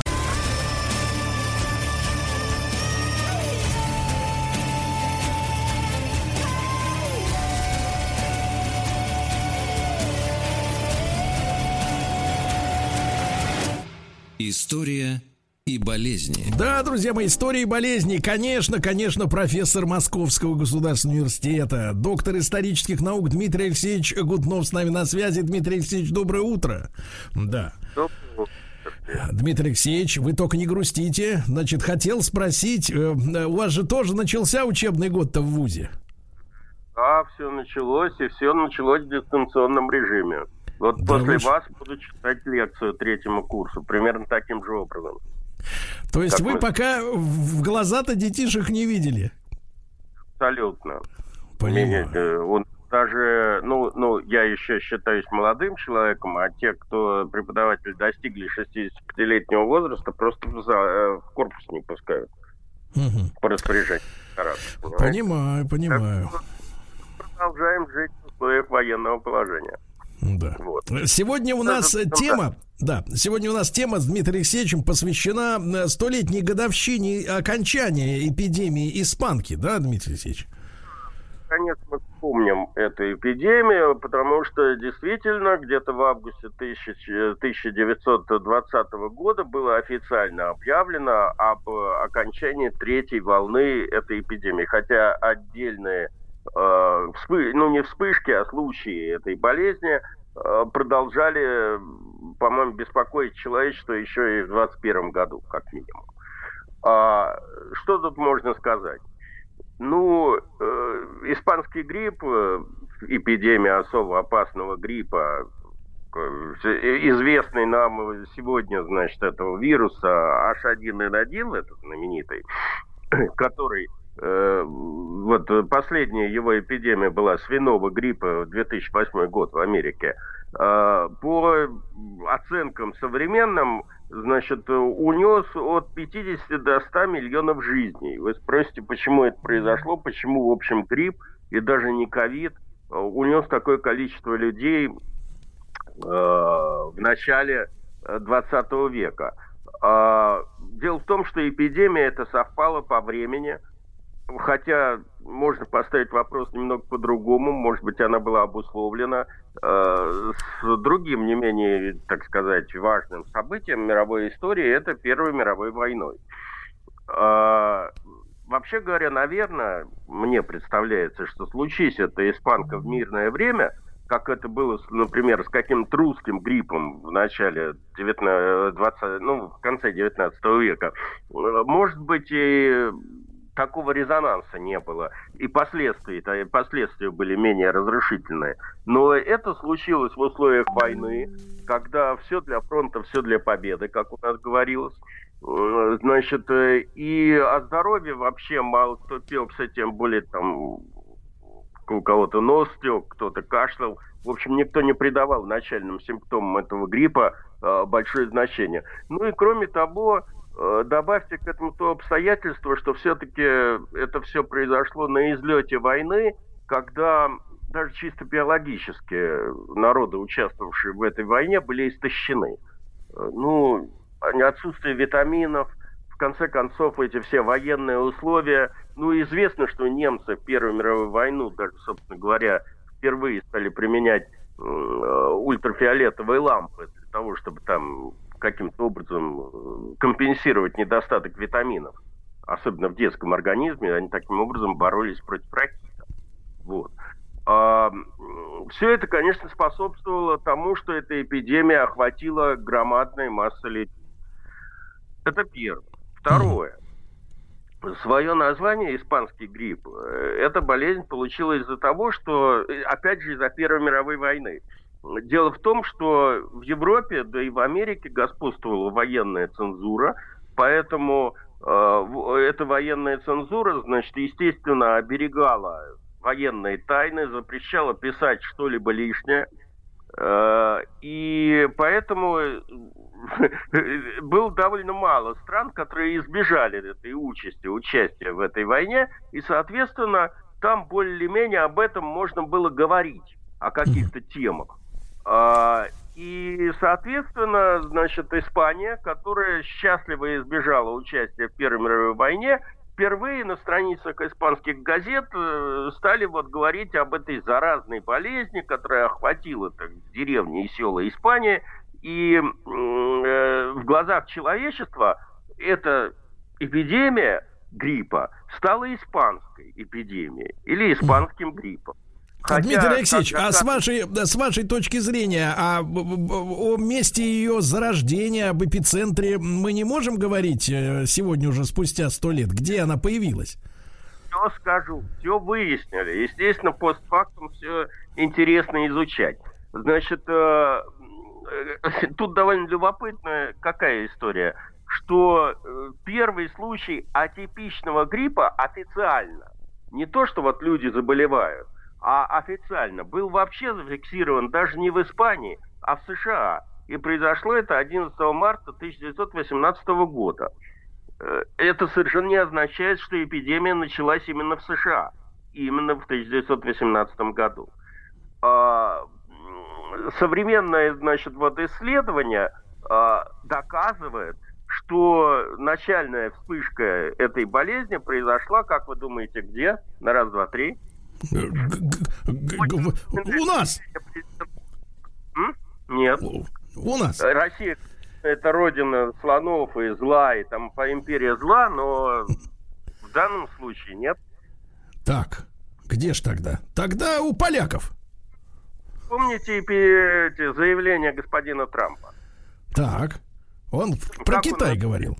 Про Китай. Да, именно так.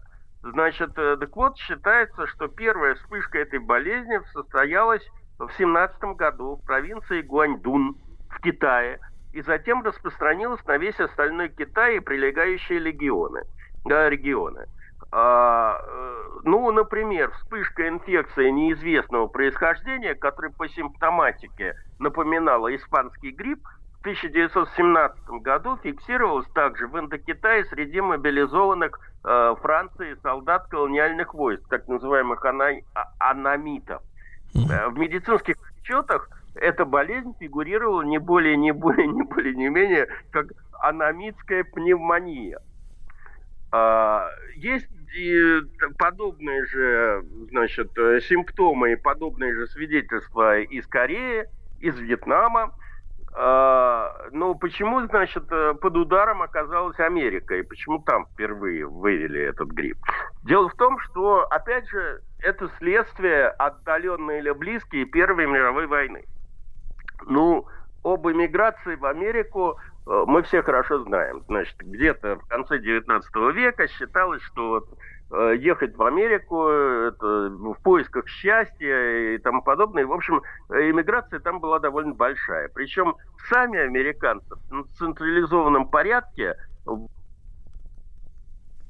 Так, так, так, так, так, Дмитрий Алексеевич. Где наш, где наш дорогой Дмитрий? О, вот он. Дмитрий. Алексеевич, Дмитрий Алексеевич, надо еще разок в централизованном порядке. Вот, да. А, а, Значит, э, так вот, э, сами американцы завозили китайцев. Значит, э, из, э, ну, не только китайцев, но и других стран Восточной Азии, но в массе, в массе своей китайцев. Потому что они были, в отличие от европейцев, гот- готовы работать вообще за гроши. И, как правило, использовались на неквалифицированных работах. Ну, э, всем даже, по фильмам известно, их называли кули. А, Так вот, э, когда Америка собиралась и начала вступать в э, Первую мировую войну, то э, вместо тех американцев, которые уходили на фронт, занимали китайцы. Значит, соответственно, как бы иммиграция из Китая, вот этих вот кули, завоз их в Америку, еще сильнее увеличился. А, И, вероятно, с очередной партией вот этих азиатских иммигрантов э, новый, грипп, грипп, э, новый вид гриппа попал в Америку, и, точнее говоря, не просто в Америку, а американцы установили, что изначально э, он попал в Канзас. А в начале 1918 года Британия, видя, так сказать, пример американцев, стала вербовать десятки тысяч этих самых кули для работ э, в тылу войск Антанты на европейском континенте. Причем э, в английских отчетах сообщается, что уже при транспортировке в Европу переполненных э, в трюмах этих самых кораблей, в том числе тех самых суперлайнеров, о которых мы с вами когда-то говорили, значит, э, к э, этим э, врачам корабельным обращались китайцы, значит, и жаловались на какую-то болезнь, похожую по симптомам на грипп. Но врачи считали это недомогание какой-то симуляции. Больных лечили разного рода касторовым маслом, ну, такими подсобными средствами. И, в общем, возвращали обратно в трюмы. Ну и закономерно, что эпидемия э, довольно быстро стала распространяться как в Америке, так и в э, Европе. Э, Естественным образом следующими жертвами этой эпидемии стали э, жители, да, точнее говоря, ну да, горожане портовых городов э, на Атлантическом побережье Франции и Великобритании.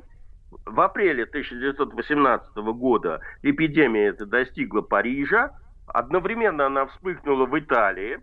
Э, Затем грипп распространился уже по Испании, Швейцарии, Португалии, Сербии, Греции и дальше по всему миру. В июне в Англии и тому подобное. Пересказывать не буду. В мае испанка объявилась в Северной Африке, а в июне дала первые очаги в Индии. Вот после этого число больных э, несколько снизилось, что расценивалось как бы как конец эпидемии, но на деле это был только э, конец первой ее волны. Э, Чуть позже расскажу о двух последующих войнах. А, Поскольку все-таки, значит, э, начало 20 века это время довольно э, близкое к нам, и в это время уже, так сказать, э, много чего документировалось, статистика работала и тому подобное, поэтому о вирусе испанки мы, в принципе, знаем довольно много об истории этого эпидемии.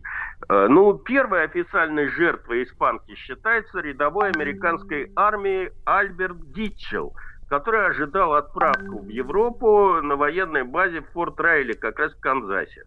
Э, Он обратился к врачам с жалобами на боль в горле и кашель. И э, ну, ему чем-то помогли, но через три часа о схожих симптомах заявило еще полсотни его сослуживцев, то есть половина роты. А за первый месяц эпидемии вот на этой базе э, значит, заразилось около 500 человек. Зачем число больных стало расти в геометрической прогрессии? А, Причем в Америке эпидемия, которая, в общем, как бы давно не видела войн на своей территории, эпидемия испанки казалась страшнее самой войны. А, Вот э, то, что я читал в воспоминаниях врачей, медсестер о ситуации, которая сложилась в Нью-Йорке и в других крупных городах э, Соединенных Штатов, мне зримо наполнило вот эти вот последние репортажи, связанные с распространением вспышки ковида в этих городах. А, э, ну, например, цитирую, так сказать, одну цитату. Пришлось пустить спецпоезда, чтобы вывозить мертвых. Гробов не подвозили несколько дней, а тела все скапливались, поэтому, заходя в морг, а а он был как раз позади моей палаты, пишет врач, мы не мог- не, э, созерцали несчастных, уложенных длинными рядами. Такого не увидишь даже после самого яростного боя во Франции.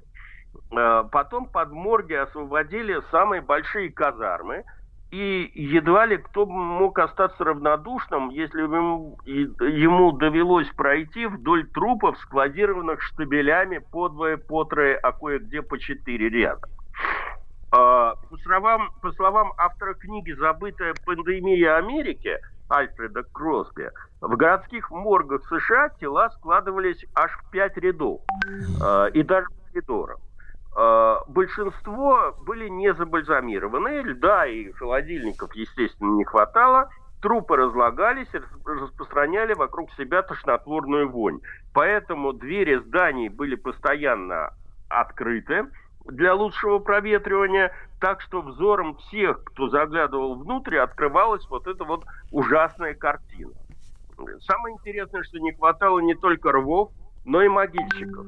Э, Умерших хоронили в братских могилах, вырытых экскаваторами. Отсылаю вас э, к телевизионным репортажам, там, я не помню, из Нью-Йорка того же, когда там какой-то островок под кладбище, тут самое, вот буквально там пол назад организовали. Или, допустим, в телесюжетах из Бергама в Италии э, на пике эпидемии ковида. А, Значит, ну, естественно, что из тыла э, эта эпидемия довольно быстро переметнулась и на фронт. Э, Распространению вируса на фронте способствовало то обстоятельство, что, э, как и с ковидом, кстати говоря, довольно много больных переболевало этой болезнью в скрытой форме. Или, по крайней мере, там предполагалось, что у них там легкий насморк. Но при этом заражало э, окружающих. Естественно, в тесных окопах, да и в штыковых атаках, в общем, вирус не разбирал э, и заражал там довольно большое количество людей. Э, иными словами, э, шла война, никто не миндальничал с э, солдатами, которые хотя бы сморкались или кашляли, но могли держать винтовку в руках. Э, Соответственно, они во множестве своем заражали однополчан, э, ну и противников в ходе, так сказать, боевых Да. Да. Дмитрий Алексеевич, мы тогда, мы тогда с вами продолжим после э, середины часа, после выпуска новостей, новостей спорта. Дмитрий Алексеевич Гутнов, профессор Московского государственного университета, с нами в цикле «История и болезни».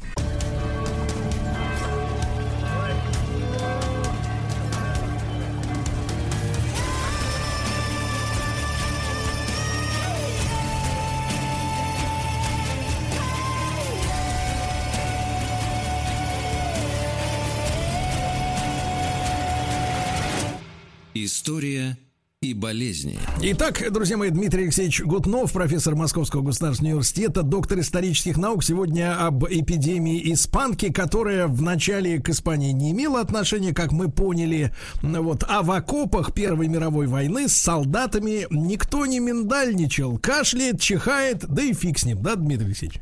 Абсолютно верно. Ну, на самом деле, с этими тяжелыми больными, там, которые лежали в госпиталях, тоже э, проблема была. Дело в том, что они попадали в полевые госпитали, откуда их пере, на переполненных санитарных поездах отправляли в тыл. Поэтому на самом деле есть прямая корреляция между скоростью распространения этой эпидемии и средней скоростью железнодорожных составов в то время. Вот. А, вообще говоря, в войсках испанский грипп именовали трехдневной лихоманкой из-за особенностей течения этой болезни. Ну, как вспоминали, так сказать, переболевшие этой болезнью, заболевание наступало внезапно, у больного температура подскакивала э, до 40 градусов, э, как писали солдаты, так что ртуть чуть не пробивает верхушку градусника, потом лицо краснело, и каждая косточка начинала болеть а голова просто раскалывалась. И так продолжалось в нормальном течении болезни дня 3-4. Потом, пропотев э, и пере, пере, ну, пережив эту ситуацию, кризис пациент потихоньку выздоравливал. Хотя похмелье могло ощущаться еще долго. Э, в общем, этого хватало как раз, чтобы человек мог лишиться жизни. Среди наиболее часто встречавшихся осложнений, ну, это была, естественно, пневмония, туберкулезный кровавый кашель, как его называли, осложнения на легкие, различные типы отеков и тому подобное, сыпь в самых разных местах. Многие заболевшие страдали от поражений сердечно-сосудистой системы и даже нервной системы. И все это, естественно, приводило к высокой летальности, потому что предсказать, каковы, какие осложнения у того или иного человека появятся, было совершенно невозможно. Э, и, соответственно, настоящая жатва смерти началась где-то осенью 1918 года, когда э, болезнь одинаково свирепствовала как в тылу, так и на фронте. Собственно говоря, это и была вторая волна этой эпидемии. Э, вот эта вот болезнь распространилась на все западное побережье Африки. В США вторая волна пришла в октябре 2018 года. Э, по сути дела, э, ополовинив население Бостона. Э, во время этой фазы грипп охватил всю Польшу. Еще более катастрофические размеры пандемии при, приняла в Индии, где число смертей ориентировочно оценивается 5 миллионов. А, некоторые деревни там вымирали полностью. Это была проблема, так сказать, английских властей. Потому что еще из Индии надо было черпать какие-то эти э, войска для участия в Первой мировой войне. А, значит, Россия тоже не избежала подобной участи, хотя первая волна до нас дошла не, не сильно, вероятно, из-за того, что э, все-таки, значит, Россия вышла из Первой мировой войны Э, во время Брестского, после Брестского мира в марте 1918 года, а, ну а эпидемия разразилась уже на фронте, и вот эта вторая волна пришла уже осенью. Правда, а, у нас тут э, отметилась э, вторая волна.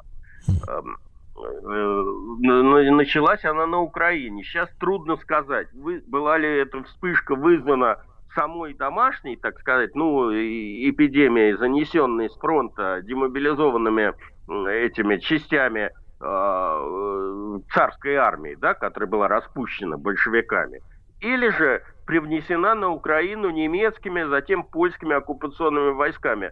Тут мы вспомним, что где-то с мая уже началась интервенция западная, и все эти больные легкой формой э, этого испанского гриппа в общем, стали высаживаться в Архангельске, в Мурманске, э, американцы стали высаживаться во Владивостоке и тому подобное.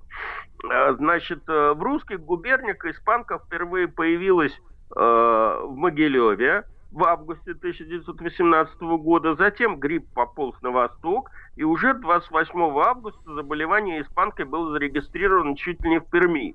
и в некоторых уездах Вятской губернии. В конце сентября вирус охватил всю центральную Россию, Москву, э, Санкт-Петербург, а в середине октября испанка появилась и в Крыму.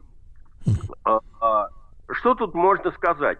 Э, Дело в том, что помимо испанки в это время, как мы с вами уже много раз обсуждали, в России бушевало еще несколько эпидемий, поэтому на фоне э, холеры, на фоне тифа, который тоже свирепствовал в частях белогвардейцев и Красной Армии, в общем, как бы испанка не выглядела так, так устрашающе, как это все происходило э, на Западном фронте.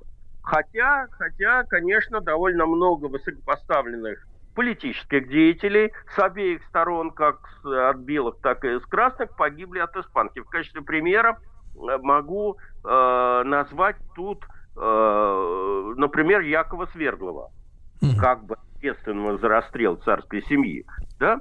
Он э, был председателем ВЦИКа РСФСР, вот возвращался в Москву из Харькова, выехал э, ч- 6 марта 1919 года, доехал до Москвы, а 16 марта забо- в дороге заболел, э, и 16 марта скончался. Понимаете, вот так вот скоротечно. Э, Что касается третьей волны этой эпидемии, то она началась где-то в феврале-марте 1919 года. Э, Там уже вирус дотянулся даже до Австралии. Э, Изначально, когда э, началась эпидемия испанки, для всех судов, на которых наблюдались, ну, вообще, которые входили в австралийские порты, был введен строгий карантин, но это не помогло. А, С одной стороны, значит, э, в связи с приближением конца войны э, этот карантин нарушался, ну а после того, как э, в ноябре 1918 года закончилась Первая мировая война, и с фронтов, что с Западного фронта, что с Восточного, потянулись эшелоны, значит, с демобилизованными, то ни о каком карантине просто говорить не приходилось. Э, Эта вспышка как раз тоже отличалась высокой смертностью. И она угасала постепенно. И кое-где заболе- заболевание фиксировалось даже в июне-августе 1921 года. А так считается, что пандемия э, прекратилась где-то в 1920 году. А Теперь э, несколько слов у меня тут остается время, чтобы сказать по поводу того, как, э, какими способами пытались бороться с этой напастью. Э, Пытались, э, были попытки создать новую вакцину. Но поскольку вирус гриппа в чистом виде был открыт только в 1933 году, эти эксперименты были малорезультативными, если не сказать вредными. Поэтому главным способом борьбы с пандемией оказался карантин. И на самом деле, когда вот э, в нашей стране, да и в других э, ну, э, странах был введен карантин, то, знаете, с ужасом, так сказать, понимаешь, что, в общем, это все рецепты Первой мировой войны. Вот. Ну и тут это было не все гладко. Дело в том, что э, повсеместно во- на время эпидемии закрывались бары, рестораны, увеселительные заведения, отменялись массовые мероприятия, но так же, как и сейчас, против ковида. А, неудача этой акции была обусловлена тем, что когда началась демобилизация солдат с фронта, они толпами направлялись домой и, в общем, уже в дороге начинали праздновать жизнь со всеми вытекающими последствиями, не считаясь предписаниями властей. И в том числе в ущерб своему здоровью. Вот. А э, что касается, да, ну поскольку э, какого-то явного способа борьбы с этой эпидемией выявлено не было, то в 2018 году, когда война эм, на фронте, вообще практиковались дикие с точки зрения современного человека методы борьбы с ней. Какие? Значит, э, вот э, мы с вами как-то переживаем э, период ренессанса химического оружия, вот поэтому будет, значит, вам интересно послушать, каким образом.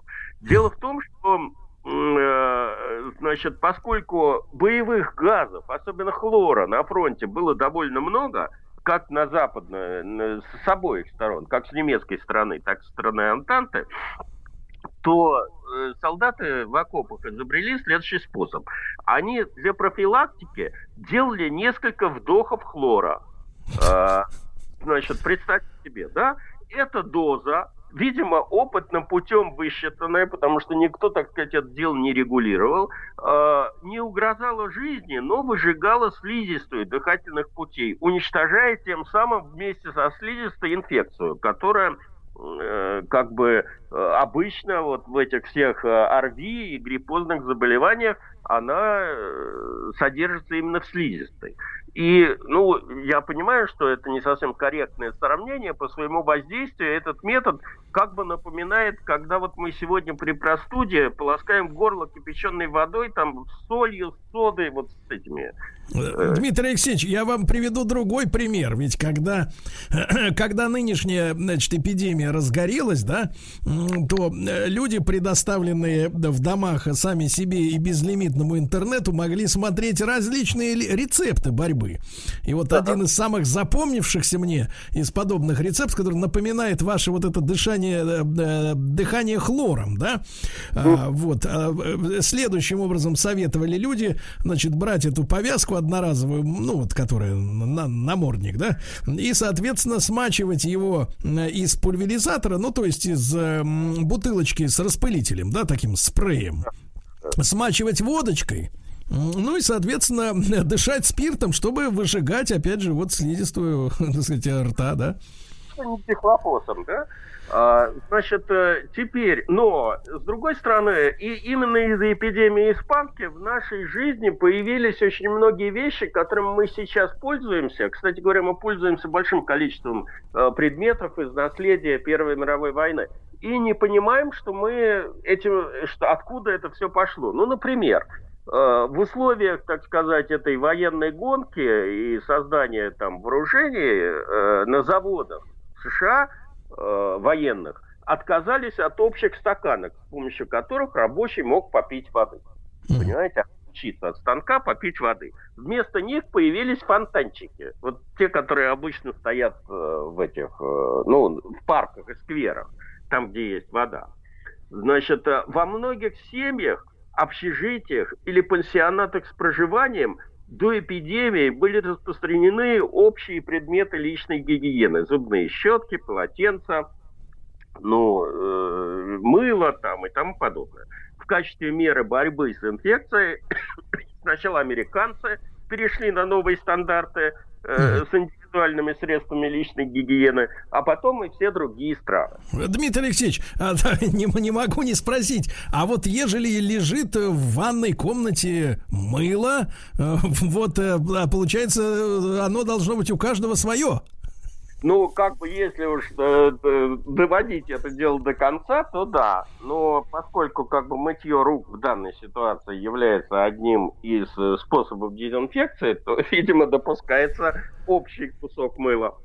Вот. Кстати говоря, в 1919 году вот переход на эти самые стандарты э, был э, для простых людей крайне невыгоден экономически, потому что требовал громадных затрат. Да? Каждому полотенце покупай, каждому там зубные щетки.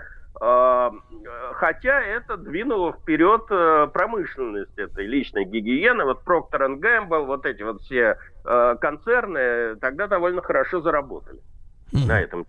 Ну, а потом это все, естественно, как всегда бывает, стало дешеветь. Вот. А, Много внимания уделялось санитарной пропаганде. Она упирала, как и сейчас, на ношение масок, запрет рукопожатий, там, поцелуев.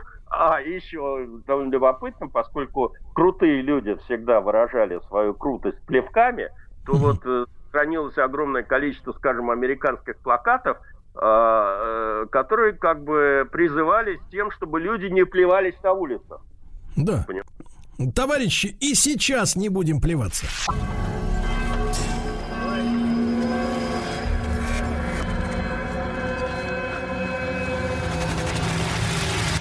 История и болезни. Итак, друзья мои, э, эпидемия испанки перевернула наше представление о гигиене. Дмитрий Алексеевич Гутнов, профессор МГУ, с нами э, в цикле истории и болезни. Дмитрий Алексеевич, а как же вот удалось победить-то заразу? Или она сама по себе унялась? Ну, в общем, по большому счету, она унялась сама по себе, потому что никакой вакцины против нее в период эпидемии испанки создано не было. Ну, вот э, с помощью карантина, нарушающегося, э, с помощью вот этих вот всех санпросвет мер, ну, э, были это вот как сейчас применяются методы дезактивации в некоторых местах для борьбы с эпидемией. А, э, Сейчас, ну, тогда, сейчас вот мы наблюдали, когда там аэропорты дез- дезинфицируют или там другие публичные места, а в 18-19 годах а, какими-то хлорными дезинфицирующими ра- растворами для борьбы с эпидемией заливали дома или поселения вымерших э, от гриппа людей. Э, значит, местность вокруг них. До сожжения таких домов, как это бывало в средние века, дело не доходило. Ну вот э, именно тогда появились вот эти дезинфекторы и практика дезинфекции. Дмитрий Алексеевич, а, забыл спросить, а вот э, солдатики-то, которые хлором горло полоскали, они, в принципе, потом слизистая это восстанавливалось, то есть, или это инвалидность? А иначе какой смысл? Что, сам себя инвалидом делать, что ли? Конечно, останавливалось. Может быть, были осложнения в связи с этим, конечно, но в принципе, но это чисто самопальный метод, который вот практиковался в окопах просто. Понимаете? Естественно, он не одобрялся ни, ни властями, ни командованием. Это сами солдаты делали. Я хотел только закончить свой рассказ, что за 18 месяцев этой самой пандемии, э, не- я не беру 21 год, это до 20 гонка, и испанка поразила где-то 550 миллионов э, человек. А это 29% населения тогдашней земли.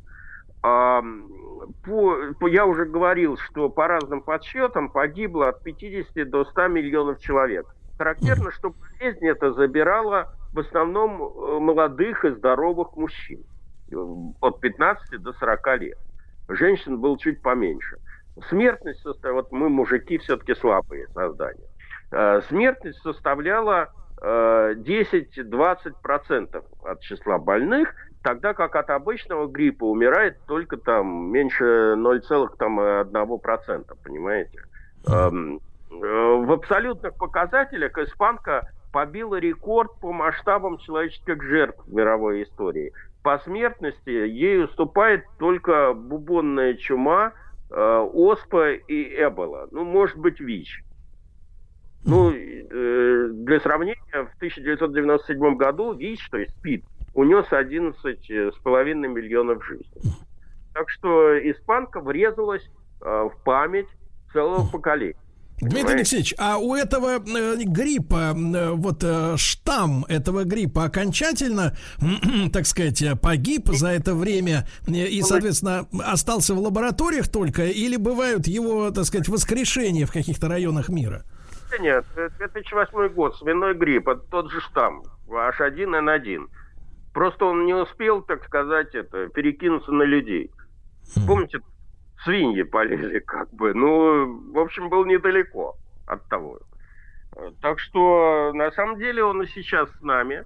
Э, И может, так сказать, э, как при каких-то условиях о себе заявить. Я много раз э, в наших передачах говорил, сейчас повторяю, в связи с изменением климата, изменением человеческой, так сказать, ну, нашей борьбы с бактериями, э, которые тоже из-за этого мутируют, э, значит, э, может так статься, что какие-то, значит, вирусы, которые были безвредными или там, которые были давно изучены и побеждены, у них есть шанс на вторую жизнь в новых условиях, понимаете? Я уж не буду рассказывать про эти все эксперименты с доисторическими бактериями, которые, как оказалось, живы, которые там ученые достают из недр льдов Арктики и Антарктики и пытаются их изучать. Чего ждать от этих микроорганизмов, никто не знает.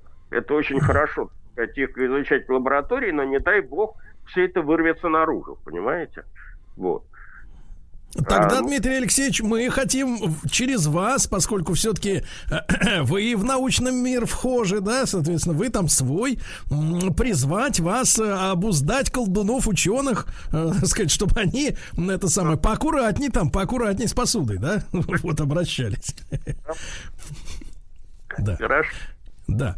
Дмитрий Алексеевич, ну что же, э, друзья мои, э, еще был один у меня вопрос. А испанка, вот этот грипп, да, а вот про, про нынешний ковид, э, ну, некоторые говорили, что он особенно распространяется во влажном климате, там, прибрежных районов особенно хорошо. То есть его такая полоса распространения, такая средняя полоса с, с повышенной влажностью. А, а, в этом смысле испанка была всеядная, она не знала там берегов или там глубо- глубокого, как говорится, тыла или континентального климата. По-моему, э, как-то... в общем, нет. В общем, Она- нет. В общем, нет. Дмитрий Алексеевич, будем рады снова встретиться на следующей неделе. Дмитрий Алексеевич Гутнов, профессор Московского государственного университета. Друзья мои, весь наш цикл под названием «Истории и болезни» можно слушать в любое удобное для вас время на сайте радиомаяк.ру, в, э, так сказать, в подкастах, в iTunes, где угодно. Дмитрию Алексеевичу э, пожелаем удачи в сегодняшней э, компьютерной лекции, которую он сейчас начнет э, читать студентам. Ну и огромное, как всегда, спасибо.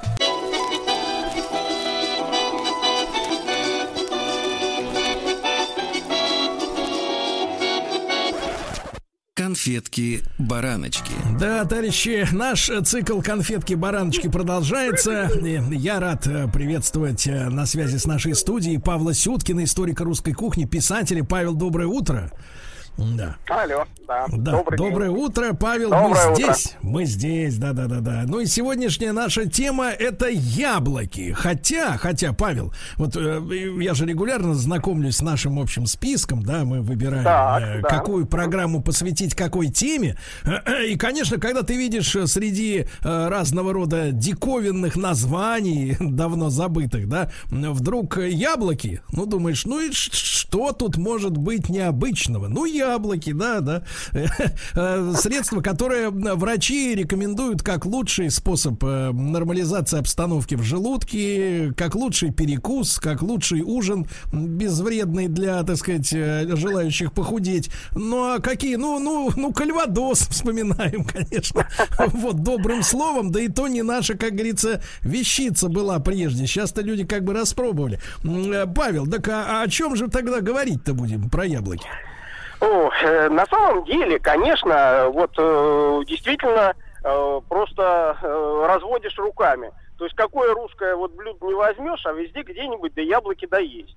Вот квас, например, делали яблочный, блины делали на яблоках, пастилу делали а, с яблоками, а, да, чего только, чего только, чего только, так сказать, не возьми, да, А, вот, в борщ и то яблоки, так сказать, э, кладут в некоторых у нас ре- регионах. Да вы что?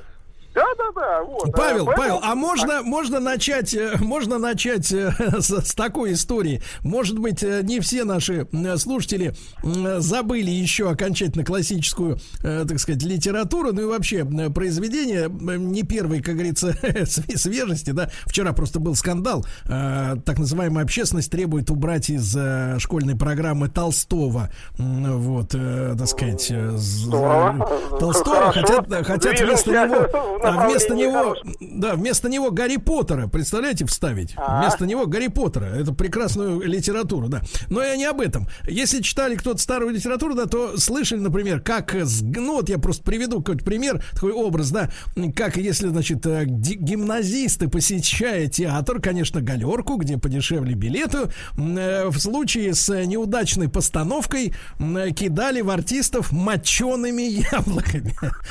Вот. А тут вопрос, а э, зачем их мочили, Павел? А, да, вот вы меня напомнили тоже э, интересно, вот сколько мы э, пе- пе- перешли на сегодняшний день одну ремарку, да, Э, не могу не отметить, что когда одну из наших э, журналисток закидали где-то тут на подходе к радиостанции помидорами, э, вот, она потом честно сказала, это потому что у вас яиц не было. А, Вот. Да, а вот Да. моченые яблоки, зачем, да, их мочили?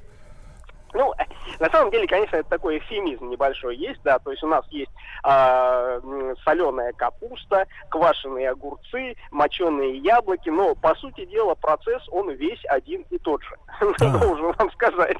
Вот, то есть это вот кисломолочное а, брожение, которое, ну, где-то э, спиртовое, может быть, но в основном это ки- кисломолочное брожение, которое, ну, собственно, и создает вот этот, э, с одной стороны, неповторимый вкус, а с другой стороны, э, является консервантом. То есть вот представьте себе, вот эти огромные там яблочные сады где-нибудь там, не знаю, под Коломной, э, под Рязанью, которые там уходят за горизонт. Э, Все эти яблоки, ну, съесть их невозможно в этот самый вот э, сезон. Понятно, что э, всегда пытливый русский ум думал, а как бы это дело э, заготовить вот, на, дол- на долгую зиму. И вот, собственно говоря, такими заготовками являлось, конечно же, э, моченые э, разнообразные яблоки. Э, вот, и, кроме того, конечно же, русская пастила который тоже, тоже э, своеобразный э, такой яблочный консерв. Павел, то есть получается, что яблоки, ну, как по-нашему, если мы про капусту говорим, что мы ее квасим, да, условно говоря. То есть это такой, э, на вкус-то как этот продукт, он как-то вот сегодня как это Моченые представить? яблочки очень хорошо, вы знаете, э, особенно вот какому-нибудь э, жареному, да, там какой-нибудь там э, жареной утки, курочки, там, не знаю, куску мяса, э, вот э, хорошо такой, э, свежий, осве- освежающий, да, придающий сил, э, ну, как вот, гарнир, наверное, да. То есть это, то есть это нечто, нечто вроде огурчика с пупырками соленого.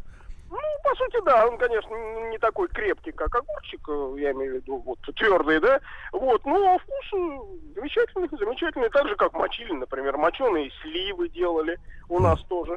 Ну, это все из, из той же серии. Прекрасно, прекрасного такого э, разнообразия просто вкуса.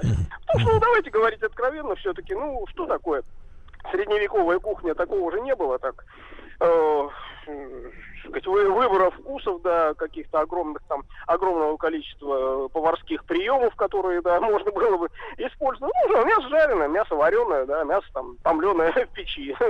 Вот, э, поэтому, конечно, вот лю- лю- любое украшение, любое разнообразие этого вкуса, оно только приветствовалось и ценилось в любой кухне мира, а не только нашей. Павел, а в чем тогда была нужда, как вы говорите, добавлять э, м, в разные блюда, э, ну, не моченые яблоки? То есть я так понимаю, что они в суп-то и, например, в жаркое свежие же добавляли? Ну, конечно, конечно. Ну, во-первых, э, давайте э, пройдемся просто по этой всей линейке, да, то есть если уж мы заговорили про консервы, то, конечно же, варенье яблочное, да, тоже, вот, сегодня оно как бы не очень распространенное, да, хотя делают из райских яблочек варенье, из мелких таких, наверное, видели, может быть, встречали, вот, но раньше-то Почему, почему бы и нет? Вот, причем сахара-то, естественно, не было. Э, ну, не было, я имею в виду, в таком дешевом варианте, да, об- обычно э, для широких масс, так сказать. А делали на меду. Это сегодня у нас э, такой э, некий стереотип о том, что мед нельзя кипятить, что это вот все там канцерогенно и конец. А что тысячу лет как-то делали у нас на, на меду варенье и варили, и, в общем, ну, как ничего, вы- выжили. Вот. А что дальше? Дальше, конечно, блины с яблоками. Почему нет? Э, Туда, конечно, уже свежие яблочки пойдут. А, а как же? Вот. Квас. Тут не могу не спросить, Павел. Я так понимаю, что не- яблоки же заворачивали в блин, нет, да? нет, нет, э, речь идет о том, что в э, блинное тесто просто покрошить кусочки, ну, очистить, естественно, вот э, там э, шкурки, да, внутренности, и просто по- по- покрошить такие ку- кусочками яблока в блинное тесто, замотать, и замечательно. Ну, можно делать и, как вы правильно говорите, и э, просто заворачивать. Ну, сначала эти яблоки просто ну, нужно, ну, немножко на сковородке приготовить, можно добавить туда корицу, например, и потом вот эту вот массу, такую похожую на варенье, да, э, или джем уже, если хорошенько ее там поболтать, да, завернуть в блины и есть вот так. Павел, а, кстати, вот, может быть, пару слов. Э, Корицу-то на Руси знали?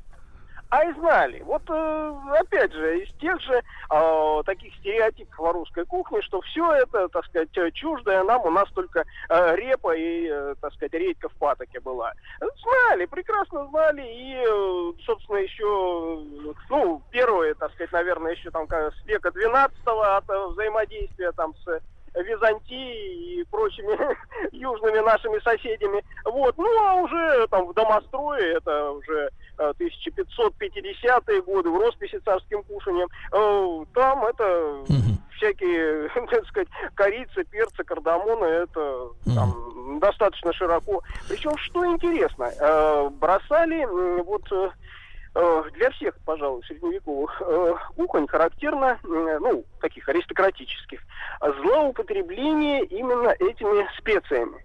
То есть, если у нас варится уха, то бросается туда столовая ложка этой корицы, там, перца, чего, чего всяких, так сказать, других э, специй. То есть, от души, не жалея. Э, Вот.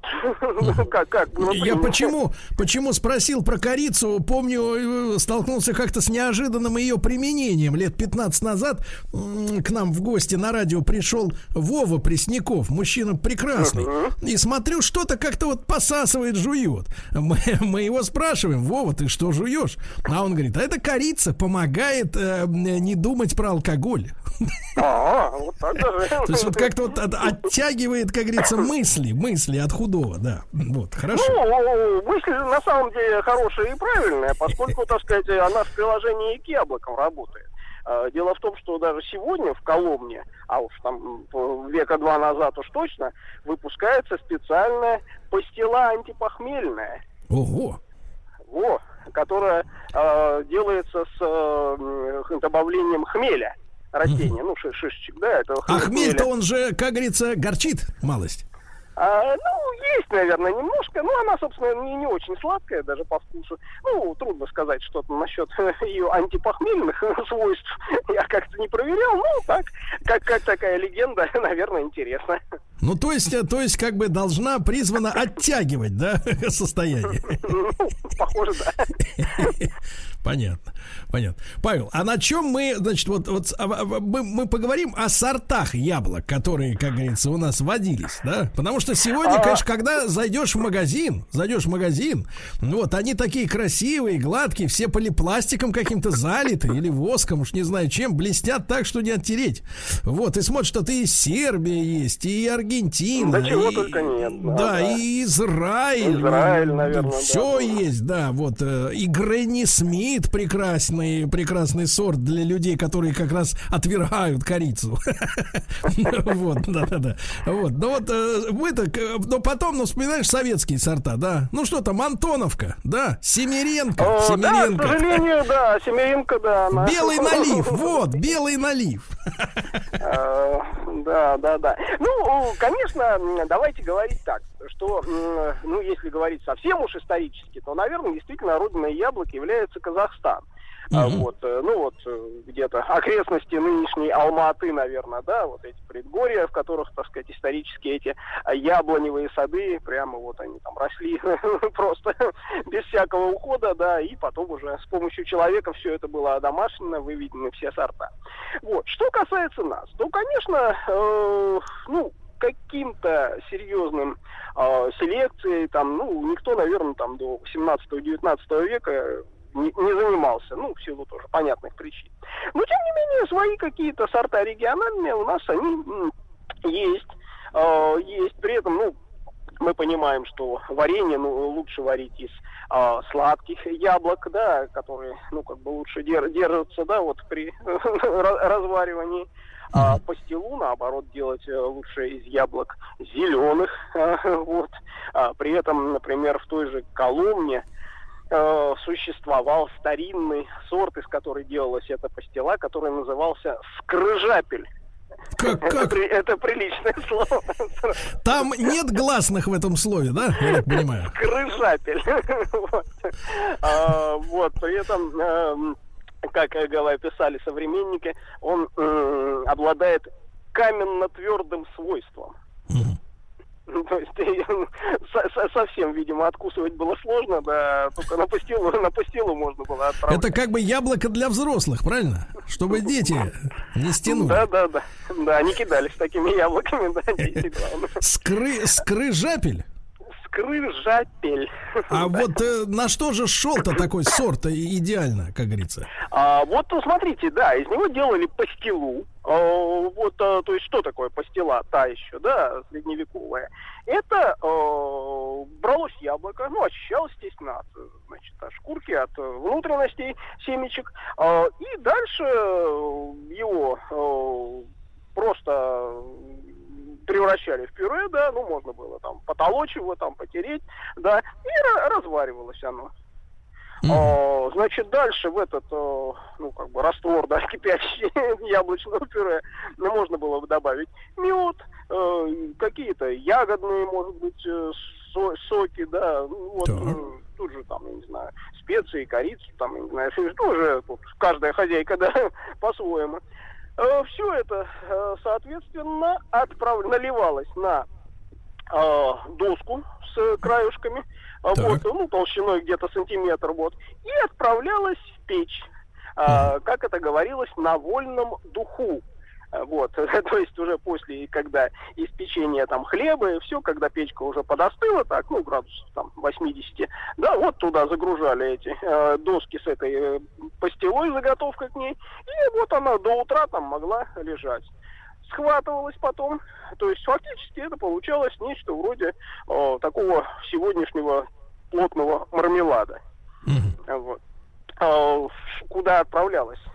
А, называлось это вот блюдо в той еще домостроевской России левашники, леваши или левашники. Вот. А, кстати, само слово что-нибудь оно вам напоминает? Леваш. Э, ну, мы с вами, мы с вами как-то касались этой темы, поэтому я не буду изображать. Скажу, что лаваш, на- лаваш напоминает. да, да, да. Совершенно верно. То есть это действительно просто, да, блин, тесто, блин, вот это варенье, да. Э, То есть логика, она одна и та же. А дальше это все можно было порезать, отправить, ну так, детей, детишек угостить, в пирожки какие-то, да, отправить. Или, э, если там еще оно было чуть-чуть кисловатым, с добавлением сливы, например, это отправлялось в щи. Э, да, щи с левашником, из кислой капусты и с левашником. Вот Павел, представьте а себе. вот- да-да-да. Э, Мы тогда коснемся обязательно темы, вот поскольку говорим о сладости, да, а насколько вот в то, в те времена, когда мы видим, что и сахар-то был э, дефицитен, потому что дорог очень, да, обязательно надо поговорить о роли сладости вообще в повседневной жизни, потому что советские люди, конечно, все помнят, что конфета, например, да, для ребенка, но это было, извините, по праздникам, Э, вот, э, то, что мы сегодня имеем в магазине, когда ребенок э, требует себе какую-нибудь шоколадку, просто так, хотя день недели четверг, например, Да, это было да. немыслимо, да, и вот Нет, восприятие в четверг сладости... надо было есть только рыбу. Да-да-да. А. Павел Сюткин, Павел Сюткин с нами. Сразу после новостей, новостей спорта мы возвращаемся. Сегодня о яблоках говорим.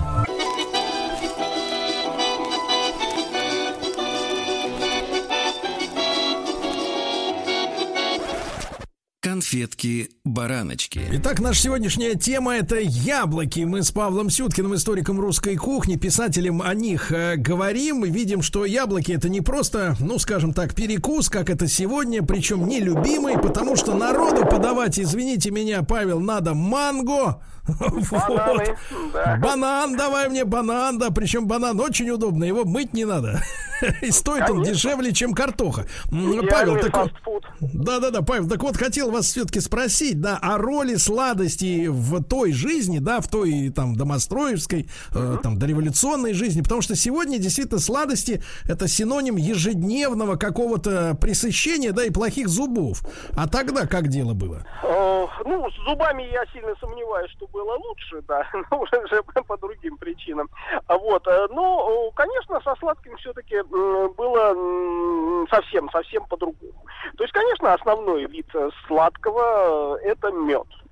А, Вот, а это мед, ну и все производные, там, типа варенья, да, каких-то там, может быть, джемов, да, у нас тоже начинали их делать в свое время, там, в 19 веке. Вот. А что касается разнообразных, э, ну вот, десертов, да, скажем так, да, э, то если мы говорим о каких-то наших исконных, совсем-совсем давних, да, исторических, э, то опять же, опять же мед. Вот мы находим в домострое редька с патокой. Ну, патока это в, то, в том смысле домостроевском, это просто жидкий мед.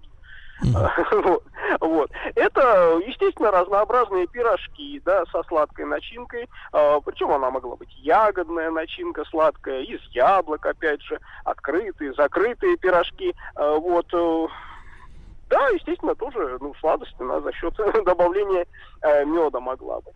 А, сладость могла быть м, за счет, о, скажем, разложения э, крахмала. А Вот, э, тоже, да, то есть э, тесть э, кулага было такое старинное, так сказать, блюдо. А Вот, когда тесто делалось на ягодном еще и сиропе, то, ну, ягодный сок добавлялся, вот, то есть она такое темное, коричневое получалось, вот, и сладость как раз получалась в него именно за счет вот этого химического процесса, так сказать, разлож- разложения, вот, крахмала, вот, э, ну, да, немножко сладость, то, сладкое тоже было. Вот, э, ну, а так, э, разнообразные пирожки, хрустики, э, хворост обязательно, конечно же, как без этого, да. Эм, Ну, и, собственно, не забываем о том, что, конечно же, мощное влияние все-таки и западной кухни, когда к нам приходит всякая там безе. Вот, собственно говоря, э, наша привычная сегодня пастила, которая такая взбитая, да, уже белая, это же тоже фактически не наша исконная. То есть ее начинают делать э, где-то в 18 веке. Э, говорят, что встречают э, производителя этой пастилы в Коломне. Купец как раз встречал Екатерину вторую, да, значит, на, э, с блюдом этой пастилы. Вот оттуда-то, наверное, и пошла слава этого продукта. Э, Так вот, э, добавляется туда яичный белок взбитый. Тоже понятно, что, видимо, по э, такому э, секрету уже европейских каких-то ма- мастеров. Э, так что, да, ну и, конечно, разнообразные там уже приходят. Блан-манже, э, вот, всякие муссы, пены и прочее. А, ну, это, конечно, явно не крестьянский стол и, конечно, уже скорее век 19 Да, Павел, а вот э, вспоминается, э, так сказать, думая о яблоках, вспоминается, что, э, так сказать, были же еще печеные яблочки-то, печеные, вот, э, вот, и, и, и, соответственно, запекание в яблоках, конечно, утицы, вот оно что, вот. Да, да. Это хорошо. Это вы правильно говорите. Вот. Конечно, яблоки это не просто десерты, это чаще всего действительно еще и э, ну, некое дополнение к горячему блюду. Да, ну, мясу, птицы, утки там, например. Э, причем дополнение, оно могло быть, как вы правильно говорите, просто запечь там яблоко, ну, там, гуся набить яблоками, да, и запечь его, да. Хорошо, получается. Э, Вот. Но э, чаще всего, конечно, делался соус. Э, Соус из этих яблок. Вот, казалось бы, да, русская кухня и соусы, да, вот, где, одно- где одно, где другое. Ну, ничего страшного. Просто назывался он у нас взвар. Эти Вз- старинные соусы, да. Взвар? И, э, взвар, да. И э, как они делались? Они могли делаться из капусты, из яблок, да, из много чего. Э, Смысл какой? Из лука, да. Э, Мелко рубилось все, выжаривалось, э, ну вот, например, лук, да, э, на сковородку выжаривался до карамелизации. Можно было добавить туда яблок отдельно, да. Ну, яблоки, собственно, и так хорошо шли. Э, Вот, э, какие-то специи, там, ну, перчика, там, не знаю, чего-чего, там, кардамона, да, ка- каждый там себе э, находил, что лучше. И вот фактически вот это упаривалось, ужаривалось до такой густоты, э, ну, сметаны, да, да, вот такого со- соусной, да, густоты. Все, потом этим соусом можно было либо полить ту же утку, либо просто поставить рядом в плошке, м, с блюдом, а, вот, с, с тарелкой. Вот, и, пожалуйста, вот, макает кисленький такой соус, кисло, кисло-сладкий, я бы сказал. Вот, то есть все, как мы любим. Да. Так что ж, на, на манер, на манер нынешнего кисло-сладкого китайского. Такой у Ну, может быть, не, не- не столь яркий, хотя, как сказать, если туда еще положить кислую сливу какую-нибудь, алычу, да, то вполне, вполне может быть и такое. Павел, а вот вы так вскользь э, про, про, так сказать, гусятинку, да, сказали. Вот скажите, пожалуйста, а какой, э, какой непосредственный прок, э, смысл именно на- набивать этому гусику-то ухо, то, ухо, брюхо, брюхо, брюхо, брюхо я, яблоками. То есть, что делали яблоки внутри гусика? А гусь, он характерен тем, что он жирный страшно. То есть из него как бы действительно, пока ты его жаришь там в духовке, там выльется этого жира, ужас сколько. Вот. А, Отсюда, конечно, ну такой очень сглаженный вкус, да, то есть ничего такого яркого, да. Утка в этом смысле мне гораздо больше нравится, так поярче как-то. Поэтому гуся нужно каким-то образом, во-первых, этот жир нейтрализовать, а во-вторых, э, ну, добавить какую-то кислинку, там, яркости, да, в это вот достаточно такое скучное мясо. Вот. И в этом смысле, да, целый ряд этих приемов набивания гуся рисом, э, рис, например, с сухофруктами вот хорошо идет, то есть такой еще сла- сладкий, то есть и вот жир этот как-то в рис уходит, и э, сладкий такой привкус остается от чернослива, скажем. Э, или, да, или, пожалуйста, теми же кислыми яблочками. То есть режем их на четвертинки, отправляем туда внутрь, забиваем в гуся, вот до, до, до упора, гуся зашиваем и вперед а, в, в духовку. Так, но потом, потом, я так понимаю, эти яблочки-то они, так сказать, свиняткам Они отправлялись, да? невкусные, нет, они есть, их не- никакого смысла нет, да, то есть они вот как раз пропитываются этим а, вкусом гуся, который как раз не нужен, а вот свой вкус они отдают именно этому этой замечательной птице, которую так любил товарищ Паниковский. И тогда уже гусь становится интересным, да, с точки зрения вкуса. А, Ну, значительно, значительно меняется. То есть э, вот э, мы не раз делали э, вот такого запеченного гуся на, на, Новый, на Новый год. Вот, пожалуй, что с яблоками вот один из моих таких любимых вариантов. Вот. Павел, а Поэтому- тогда, в- тогда в качестве, как говорится, гарнирчика, что рекомендуете к такому гусятинке, так такой? Э, Гусятинки, вот еще раз, что-то достаточно яркое. То есть просто рис там или картошка как-то грустно, да? Поэтому, да, либо действительно с азиатскими соусами что-то поэкспериментируйте, либо с нашими просто соленьями, то есть хорошая, например, э, капустка э, такая квашеная, да, или капустка провансаль, например, да? А как вам, а как вам, Павел, вот такая вот история, например, если уточку, да, уточку, да, запечь ее как следует, уточку, да, и с корочкой с такой, а потом еще к ней м, подавать варенье-то брусничное, варенье брусничное. А, Ну, а. очень, э, кстати говоря, очень исторично. То есть мы находим вот такие с уточкой, с мясом, брусничный вот этот а, соус, ну, фактически варенье, да. Ну, да. Э, Вот, который, ну, можно было там немножко там его как-то подкислить, да, а, вот, э, но, да, там, я не знаю, еще с петровских времен, а может быть, э, да- даже более ранних, оно у нас вполне себе хорошо чувствует, поэтому, когда мы едем куда-нибудь а, в Австрию и едим там, да, а, их отбивную, да, там, так сказать, с ягодным соусом, да, брусничным, да, то мы понимаем, что, в общем, нам самим есть тоже чем гордиться. Вы, вы, как говорится, вы, как говорится, Павел, соль-то на рану не сыпьте про Австрию. Вы, можно, можно упомянуть, можно упомянуть, почему же, шведские магазины, э, которые, так сказать, э, Да, пожалуйста, да, да. пожалуйста, тебе табурет там или, так сказать, полотенчечко, а вот заходите и отведайте. У них, кстати, это с самого начала были э, всякие... фрикаделек. Да, брусничные всякие вот эти вот добавки, да, они, так сказать, сначала удивляли, а потом оказалось, что это, в принципе, и в нашей кухне э, в- э, было на, на, на законных правах, Ну, мы- вот это то, что на самом деле действительно мы забыли, вот, и, в общем, забыли совершенно зря, э, вот, ну, может быть, в советские времена действительно как-то не до свежих ягод было и не до соусов из них, вот, ну, в общем, такая Да и не Я- до утра я- Явно да. нашей Павел, а что касается вот супчика, упомянули вы вскользь, что, кстати говоря, в каких это регионах так варят борщ, что, понимаешь, туда еще и яблоко норовят засунуть. А, ну вот я встречал это на юге, в Ростовской области. Там же, кстати говоря, варят и уху с яблочками. Да вы что? Вот. Да, да, да, да, да, совершенно верно. Да То есть вот, побойтесь Господа. При мне, вот, клянусь собственными глазами, видел, как, э, э, во-первых, помидор, э, как они называют это, в терочку. То есть, действительно, вот берут помидор и его на терке трут. Вот, свежий такой, большой, да, вот представляете себе, южный, вот. И вот э, потом, э, ну, рыбу, естественно, да, понятно, и в конце закидывают туда просто порубленные, вот там пополам на четвертинки э, яблоки в эту Так. самую уху. В конце. Знаете, хоро- хорошо получается. Хорошо получается.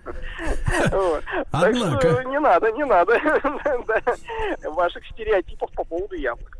Вот. Ну, конечно, да, э, не забываем еще, конечно, что яблоки это все-таки еще и напиток. Да, как мы, поним- как мы понимаем, да. Вот. а, а, поэтому что у нас? Вот, кстати, вот это извечное, извечное противостояние э, сидра французского, да, и Да. нашего яблочного кваса. Давайте так, Это- извечное да. противостояние трезвенников и язвенников. Вот. а, Я на самом деле для, для себя совершенно не понимаю, о, почему, собственно, такой напиток, как сидр, совершенно не пошел в России. И Так. исторически как бы не пошел. Ну, казалось бы, ничего там такого безумного, да, нет. э, вот. Там какая технология-то? э, Какая технология? Что они Ну, делают? ябло, яблочный сок, там, ну, понятно, там какие-то определенные сорта яблок, которые там выращиваются. Вот, ну, собственно, отжимается он как-то там, забраживается, да, технологически выдерживается, вот, ну, подробностей там я сейчас тоже не готов воспроизводить, ну, в общем, ничего такого там сверхъестественного нет. Вот. А у нас вот э, абсолютно не пошло. Хотя э, яблок, да черта, да, растет. Что там, казалось бы, э, хмельные напитки, ну, ну почему, из меда делали, да, а вот из яблочного сока не делали, да, из какую-нибудь водицу брусничную, да, делали, а яблочную нет. Загадка, загадка истории. Почему? Вот эту, эту загадку мы, как говорится, с повестки дня, товарищи, не снимаем. С нами сегодня, как вы понимаете, Павел Сюткин, историк русской кухни. Мы говорим о яблоках на сайте радиомаяк.ру в любое удобное время.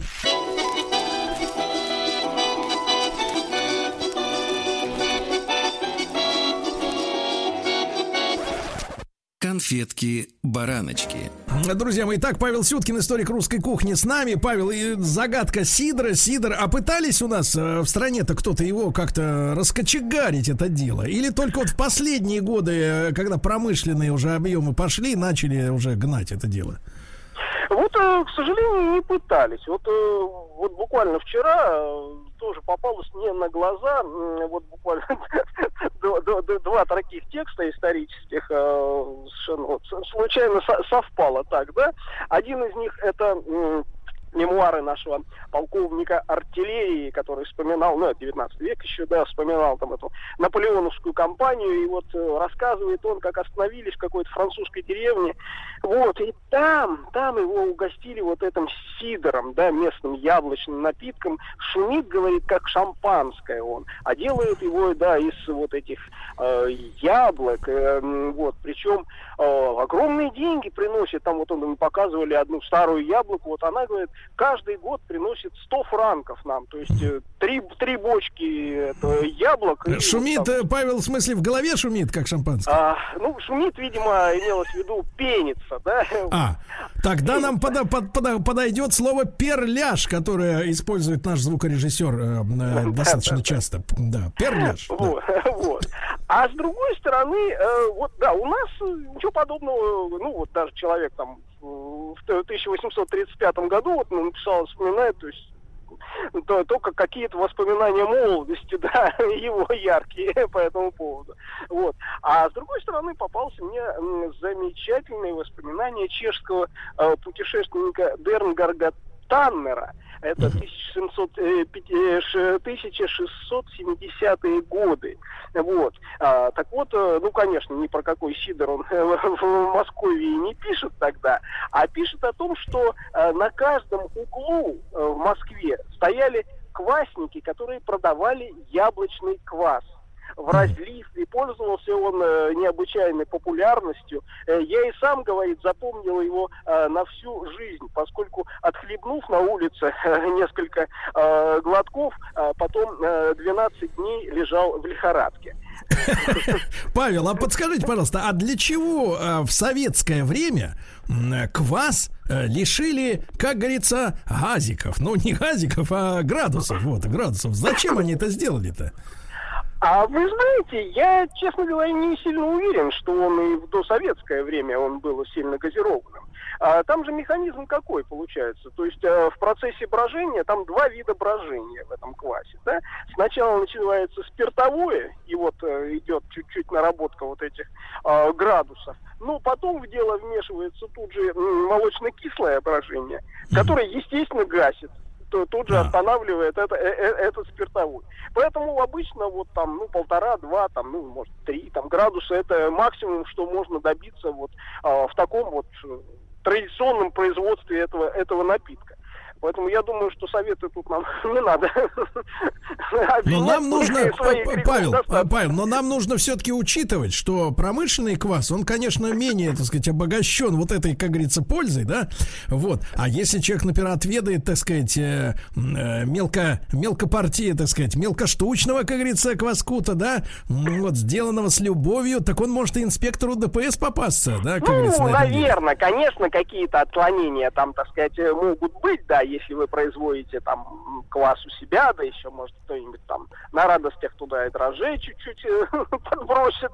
Вот, э, но, в общем, э, в любом случае там не достичь вот этой пивной крепости, да, там уже там 5-6, а, а то и 8 градусов. Вот, то есть все равно этот напиток останется, ну вот, для ГАИ, для ГАИ может быть еще и достаточным, да, чтобы что, что-то там, да, на этом алкотестере э, проявилось. Но, по сути дела, конечно, таким очень мало алкогольным, скажем прямо. Павел, а вот, э, вот этот, вы говорите, яблочный квас, а он, получается, мы привыкли, что квас это хлебная, да, история, а яблочный, он э, э, как бы э, и делается целиком на яблоках или просто яблоки добавляются как ароматизатор?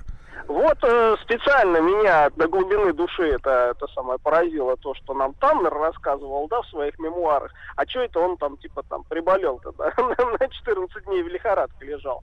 Полез я, посмотри, а как же вы делали этот яблочный квас-то? А, так что же пишут, это даже еще там в середине 19 века рецепт такой. Возьми сушеных яблок, э, брось их, э, залей их э, водой колодезной или березовым соком, и отправь э, в э, погреб на несколько месяцев. Вот вы понимаете, да, что там э, несколько месяцев. Завестись, завестись в обычной воде э, сырой, да, за несколько месяцев. Грибочки какие-нибудь там завелись, наверное. Так что Таннера, в общем, можно понять. Да, отлично. Да. Павел, а что касается вот, э, опять же, если французскую тему, да, они же, так сказать, не только сидор, но и кальвадос, как говорится, жалуют, да. А Ой, эта вещь, как жалуют. говорится, особенно в нашем зимнем климате, она, можно сказать, чудодейственную имеет силу, да. Вот. А, Ну, конечно, хороший кальвадос это действительно а, такое произведение искусства, нужно сказать. Но я человек советский, я, а, собственно, э, этим кальвадосом э, испорчена. Моя, моя молодость была, потому что а, приключилась э, в свое время такая страшная вещь, когда мы студентами ездили на Донбай на лыжах кататься. Ну, Так. январь, да, студенческие каникулы. И вдруг, значит, все заносит. э, метель, да, там снегу насыпает, там, я не знаю, два метра раскапывать чуть ли не под снегом ходить. Ну, естественно, первую дорожку проложили в магазин, э, но, к сожалению, не мы первые туда проложили. Э, вот, поэтому, так сказать, водка и все остальное было уже изъято из продажи нашими предшественниками, а остался только вот этот самый кальвадос. Вот. Ну, причем подозреваю, что он даже был мол- молдавский какой-то. Вот. И, в общем, три дня на кальвадосной диете, они, конечно, оставили неизгладимый след. Слушайте, неужели может быть молдавский кальвадос? Это очень смешно. Да, красный аист. Да, ну хорошо. Да, Павел, да, спасибо огромное за сегодняшний рассказ. Замечательный. Будем ждать встречи на следующей неделе. Павел Сюткин, историк русской кухни, писатель замечательный. Да, ну и, как говорится, в любое удобное время в подкастах в iTunes можете нашу рубрику «Конфетки-бараночки» слушать. Всем приятного аппетита. Ну вот, хорошего, здорового аппетита. До завтра. Еще больше подкастов на радиомаяк.ру.